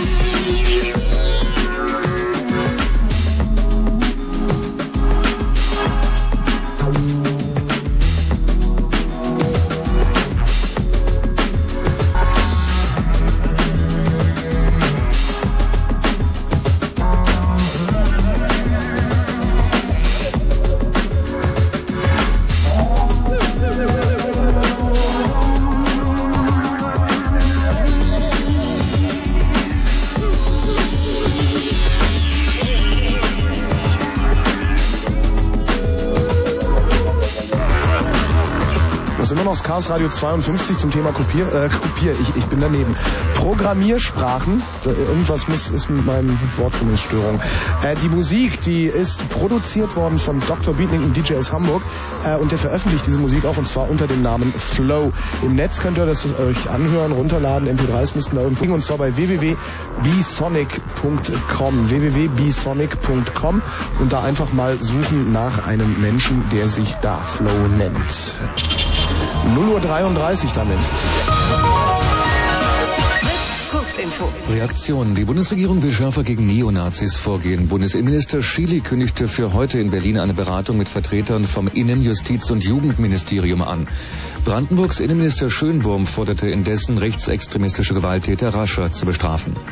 Ermittlungen. Die vermisste vierjährige Julia ist noch nach dem gewaltsamen Tod ihrer Mutter von einem Zeugen gesehen worden. Danach befand sich das Mädchen am 4. Juli und damit nach dem Verbrechen in der Wohnung eines Tatverdächtigen. Nach dem Kind wird bundesweit gesucht. Anlauf. Am ersten Auktionstag haben die Bieter für die deutschen Lizenzen der nächsten Mobilfunkgenerationen verhalten begonnen. Am Abend lagen die Gebote unter drei Milliarden Mark. Die Bundesregierung hofft auf einen wesentlich höheren Erlös. Versuch. Der größte Verlag der USA, Random House, wird ab dem äh, wird ab 2001 einige Bücher nur im Internet veröffentlichen. Wie die Bertelsmann-Tochter mitteilte, können die 20 Belletristik- und Sachbuchtitel dann nach Bezahlung heruntergeladen und auf Wunsch ausgedruckt werden. Sport. Formel 1. Der Chef des Lausitzrings Fischer rechnet nicht mehr mit dem Zuschlag für den großen Preis von Deutschland. Fischer wollte den Lauf schon ab 2002 von Hockenheim nach Ostdeutschland holen. Wetter. Nachts 14 bis 10 Grad am Tag heiter, 23 bis 27 Grad. 0.34 Uhr mit Matthias Kerkhoff, Dankeschön. Hurra, endlich Ferien! Fritz geht auf guter Sommertour. Zusammen mit Victoria Park.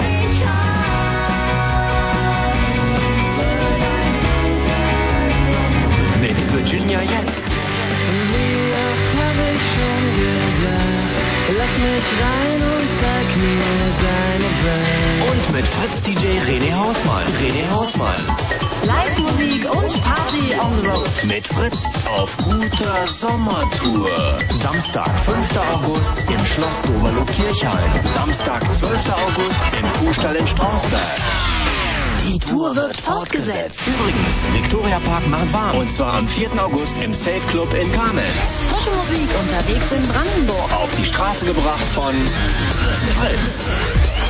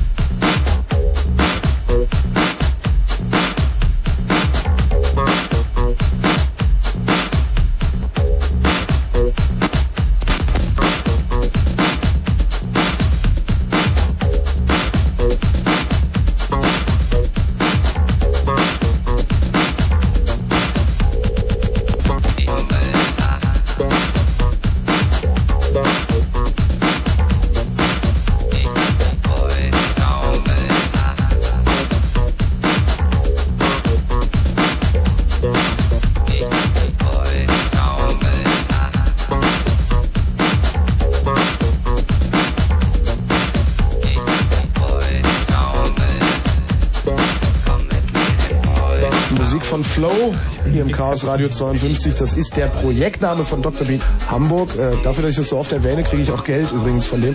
Und zwar nicht zu knapp, das weiß er mir noch nicht so genau. ähm, unser Thema sind die Programmiersprachen. Unser Thema sind die coolen Features. Mir ist gerade noch ein cooles Feature eingefallen. Was denn? Es gibt etwas in der Programmierung, das bezeichnet man als Exception Handling. Aha. Wenn ein Programm etwas tut, dann ist es in der Regel auch gezwungen, sicherzustellen, dass das, was es ver versucht hat zu veranlassen, auch tatsächlich durchgeführt wurde. Mit anderen Worten, Dinge können auch fehlschlagen. Eine Datei kann nicht gefunden werden und ähnliche Geschichten. Und in den frühen Sprachen insbesondere in den prozeduralen Programmiersprachen, wo man halt immer so ein bisschen Spaghetti-mäßig den Ansatz gemacht hat, war das immer ziemlich mühsam. Man musste halt irgendwie jeden einzelnen Schritt, den man anführt, prüfen, hat er jetzt auch geklappt und wenn es nicht geklappt hat, was mache ich dann? Und das ganze Aufräumen von Fehlersituationen äh, irgendwie ist einfach ein ziemlicher Aufwand gewesen. Exception Handling ist halt mittlerweile auch ein abstraktes äh, Element vieler Programmiersprachen, die sozusagen den Fehlerfall ähm, explizit abfangen und geregelt an das Programm zurückmelden, so dass man sehr viel eleganter darauf äh, reagieren kann. Solche Fehlerfindungsmethoden sind natürlich gerade bei kritischen Anwendungen äh, sehr wichtig. Nehmen wir mal als Beispiel einen Raketenstart. Ariane 5. Ariane 5. Wie war das noch? Ähm, mit, mit ja, da ist die Ariane 5 sollte halt gestartet werden, das haben sie dann auch getan. Das tolle neue Teil wurde getestet und es flog dann hoch und auf einmal explodierte es. Mhm. Und keiner wusste erstmal so richtig warum. Und dann haben sie halt geschaut und geschaut und geschaut. Ich weiß nicht, wie viele Wochen sie daran herum analysiert haben, aber letzten Endes haben sie festgestellt, dass halt ein Programm abgestürzt ist. Es gab nämlich eine Exception. Ich weiß nicht, wusstest du das nicht im Detail? Ja, und zwar ähm, der Code, äh, also es war alles in ADA geschrieben, das muss man vielleicht dazu sagen. ADA ist eine Programmiersprache, die gerne für äh, Raketen und ähm, ähnliche Geschichten eingesetzt wird, also im Raumfahrtumfeld, militärischem Umfeld und noch ein bisschen Flugzeuge und so weiter und so fort. Und ähm, ADA ist in der Lage, eine Exception zu erzeugen, wenn Wert überläuft. Wenn ich eine Variable habe, dann hat die ja nur eine begrenzte Anzahl Bits zur Verfügung, um Werte zu speichern. Das heißt, ich kann da nicht beliebig mit rumrechnen, sondern irgendwann läuft das halt über. Und viele Sprachen erkennen das nicht. Einige Sprachen erkennen das. Und wenn man tatsächlich wissen will, ob das Ergebnis, was man jetzt errechnet hat, zuverlässig ist oder ob das Ergebnis kaputt ist, muss man halt in der Lage sein, das zu erkennen. ADA hat das getan. Und in Ariane 5 haben sie teilweise Code aus der Ariane 4 weiterverwendet. Und es ist so, die Ariane 5 war größer, stärker, schneller. Und ähm, da gab es irgendwo einen Wert, wo die Geschwindigkeit der Rakete gespeichert wurde. Und die Ariane 5 war schneller als die Ariane 4 und deswegen hat der Platz da nicht ausgereicht. Und dieses Stückchen Code ähm, hat aber trotzdem so getan, als Ariane 4 gewesen, ist übergelaufen, hat eine Exception geworfen. Nur war es so, dass die Fehlerbehandlung leider fehlerhaft implementiert war und ähm, an der Stelle der Standardfehlerhändler in Kraft getreten ist. Und ähm, das, was das System halt tut, wenn eine Exception auftritt, mit der es nicht zurechtkommt, ist die Rakete zu sprengen. Ah, könnte das ungefähr das sein, was gerade mit unserem Real Audio Server passiert? Durchaus vorstellbar. So, Beine nach oben. Na, in dem Fall ist es halt sehr kontrolliert aufgetreten. Also das Programm war so designt, dass die Rakete explodiert, wenn dieser Fall eintritt. Nur es hatte jemand vergessen nachzusehen, wie denn das eigentliche Design war. Im Gegensatz zu eurem Real Audio Server, der wahrscheinlich einfach abgestürzt ist, weil irgendwas fehlerhaft programmiert ist. Äh, Man kann hier auch anrufen. Ähm, uns würde immer noch interessieren, was für Programmiersprachen ihr benutzt und äh, ob ihr denn vielleicht auch mal ein bisschen was Exotisches oder was richtig Exotisches benutzt, äh, was das dann ist und vor allen Dingen, wie ihr das benutzt. Die Nummer hier ist 0331 70 97 110. I'm delighted. Yeah, I'm delighted. I'm delighted. Yeah, I'm delighted. I'm delighted. This is a very important step along the road.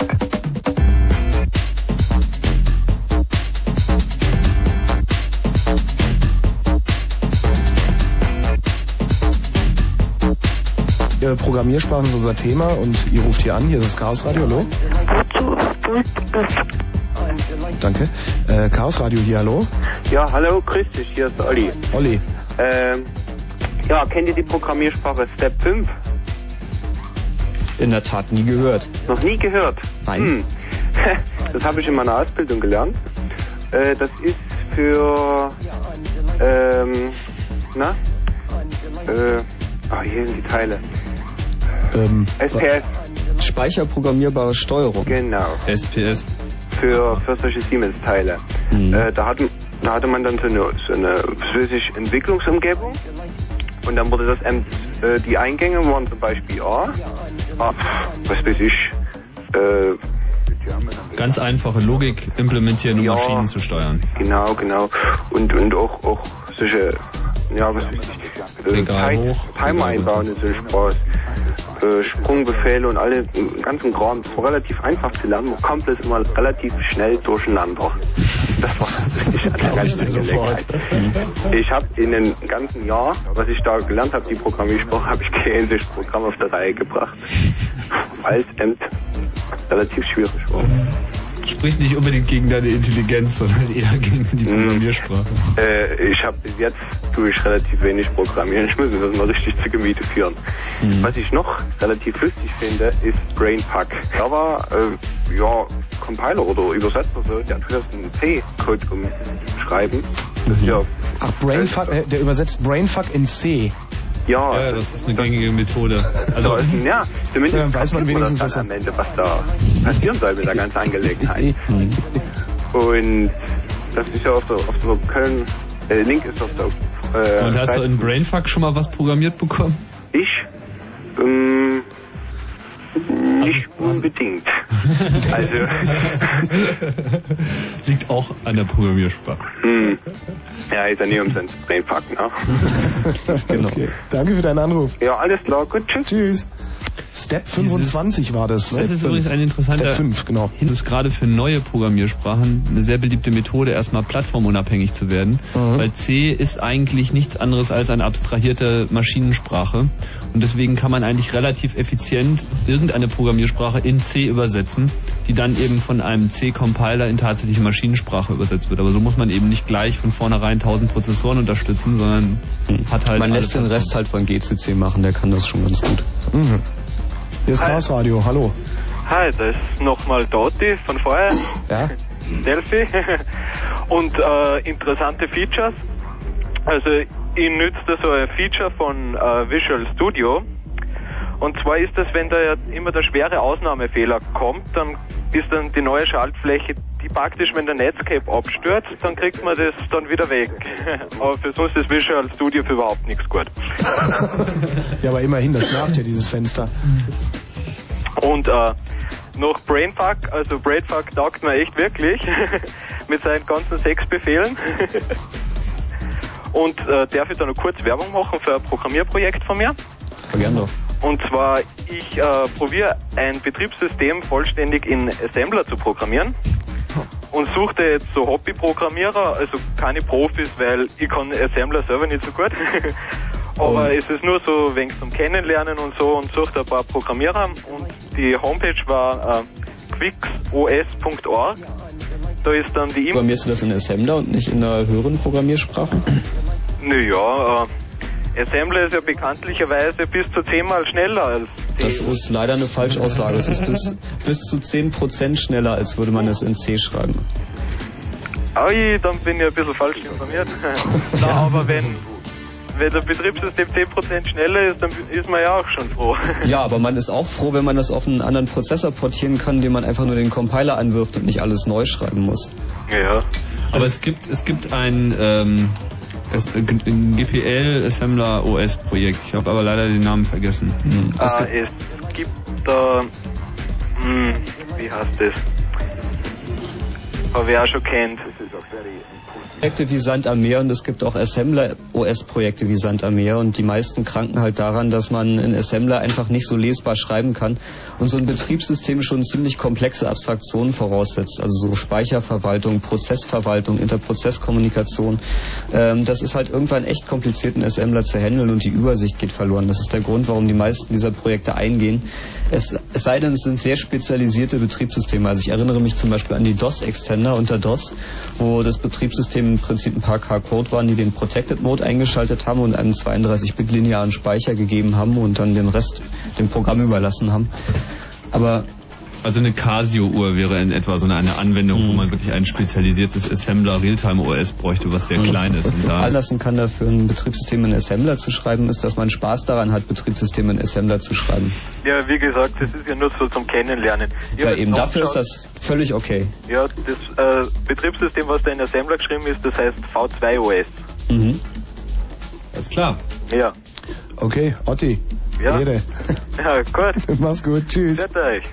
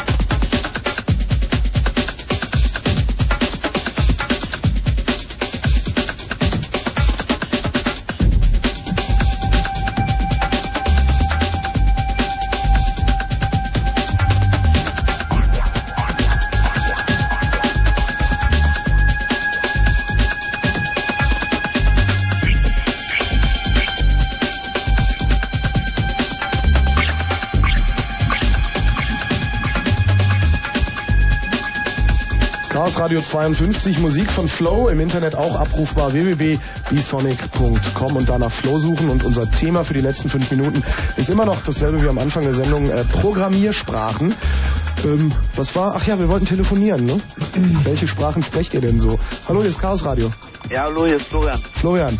Ja, äh, ich probiere also jetzt anzufangen äh, Visual Basic 6 unter Microsoft Visual Studio da.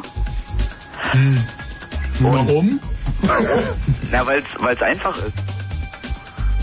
Ja. Oder nicht? Doch. Also, Nur einfach, sondern sinnlos. naja, nein, es ist, es ist nicht schlimm. Es ist nicht wirklich schlimm. Also, ähm, Man wird nicht aussätzlich davon. Ja.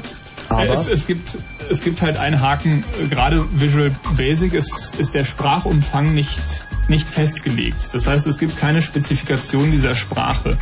Ähm, was äh, ganz in Ordnung ist, solange man äh, Visual Basic 6 programmiert.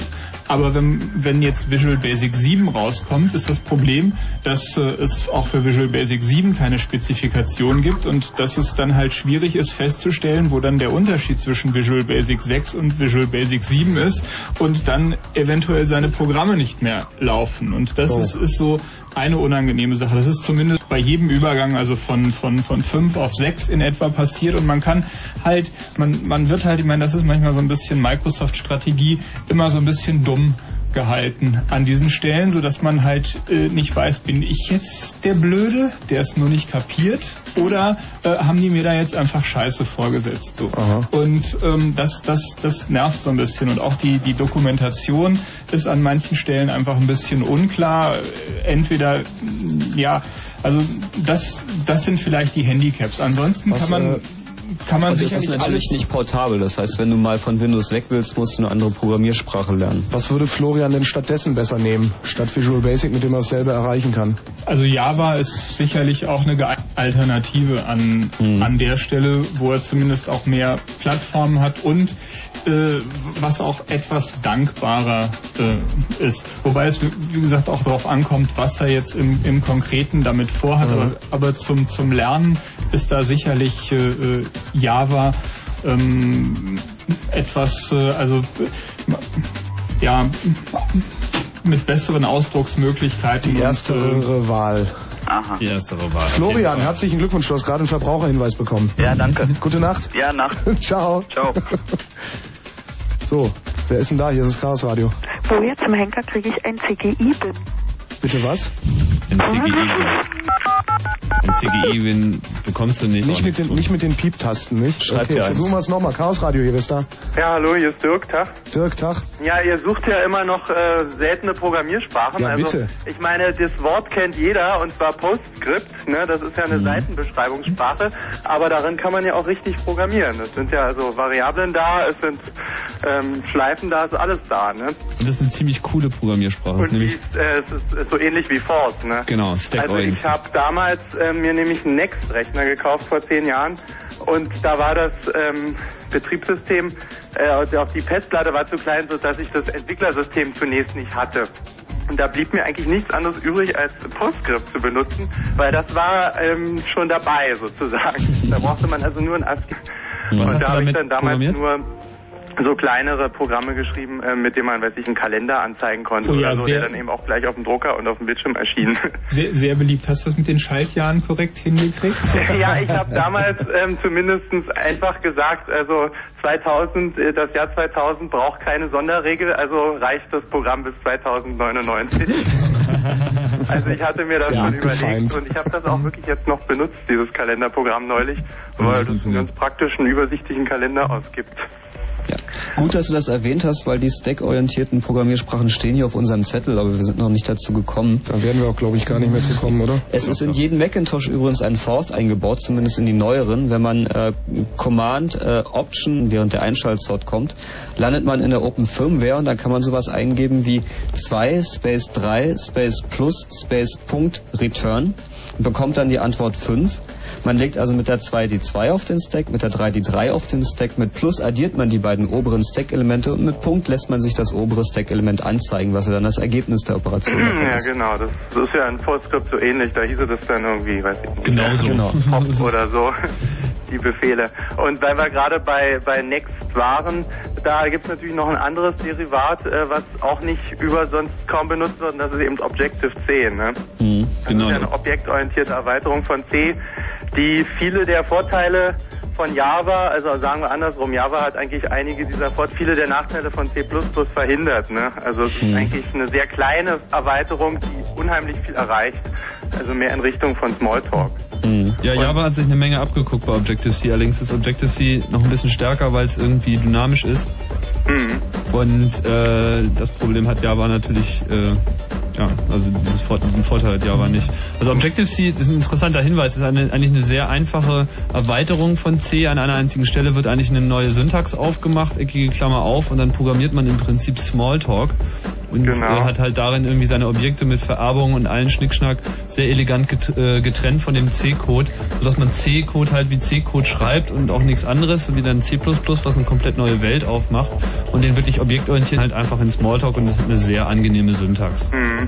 Und es war eben auch sehr auf diesem System, äh, das neue Apple-Betriebssystem wird ja auch diese, auch die Sprache noch benutzen zum Teil, das Mac OS X, ähm, das war eben sehr schön, weil das wirklich im Betriebssystem verankert war. Also man hatte eigentlich fast keine andere Wahl, aber man hatte auch kein Bedürfnis, eine andere Sprache zu benutzen. Ja, ja. Alles damit schon funktionierte. Wenn man ein Textobjekt geöffnet hat, dann hatte man einen kompletten Texteditor mit allem drum und dran und brauchte nicht erst überlegen, wie speichere ich denn jetzt meinen Text, wie stelle ich einen Font ein. Das war alles schon da. Mhm. Und das eben schon 1990. Und äh, andere Systeme sind jetzt erst wieder so weit gekommen. Ne? Das ist Ja, richtig, ja, auch wenn, sie das leider Display, unterbrechen. auch wenn sie das Display PostScript jetzt irgendwie eingestellt haben. Ich danke für deinen Anruf Ja, und für bitte. die letzte ausgefallene Programmiersprache dieses Tages oder dieser Sendung. Tschüss. Hm, tschüss. Äh, und sage auf Wiedersehen. Das war das Chaos Radio 52. Genau. Jetzt gleich gibt's ein Nightflight mit Frau Niemeyer. Äh, Was ich wir nächstes Mal, Entschuldigung, darf ich auch noch? Ja, bitte. Äh, Was wir nächstes Mal machen, wissen wir noch nicht, aber warum schickt ihr uns nicht auch mal ein paar Vorschläge chaosradio.ccc.de, ähm, was ihr meint, worüber Chaos Radio sich unterhalten sollte. Das ist doch mal eine hübsche Idee. Äh, ich verabschiede mich von Tim, von Pavel, von Andreas und von Mitch, der heute kaum was gesagt hat. Die Musik kam von Dr. Beatnik oder auch äh, sein Projektname, der ist Flow. Den könnt ihr euch runterladen unter Umständen unter www.bsonic.com und da sucht ihr nach Flow. Ich komme gleich und hole mir die 500 Berlin-Brandenburg.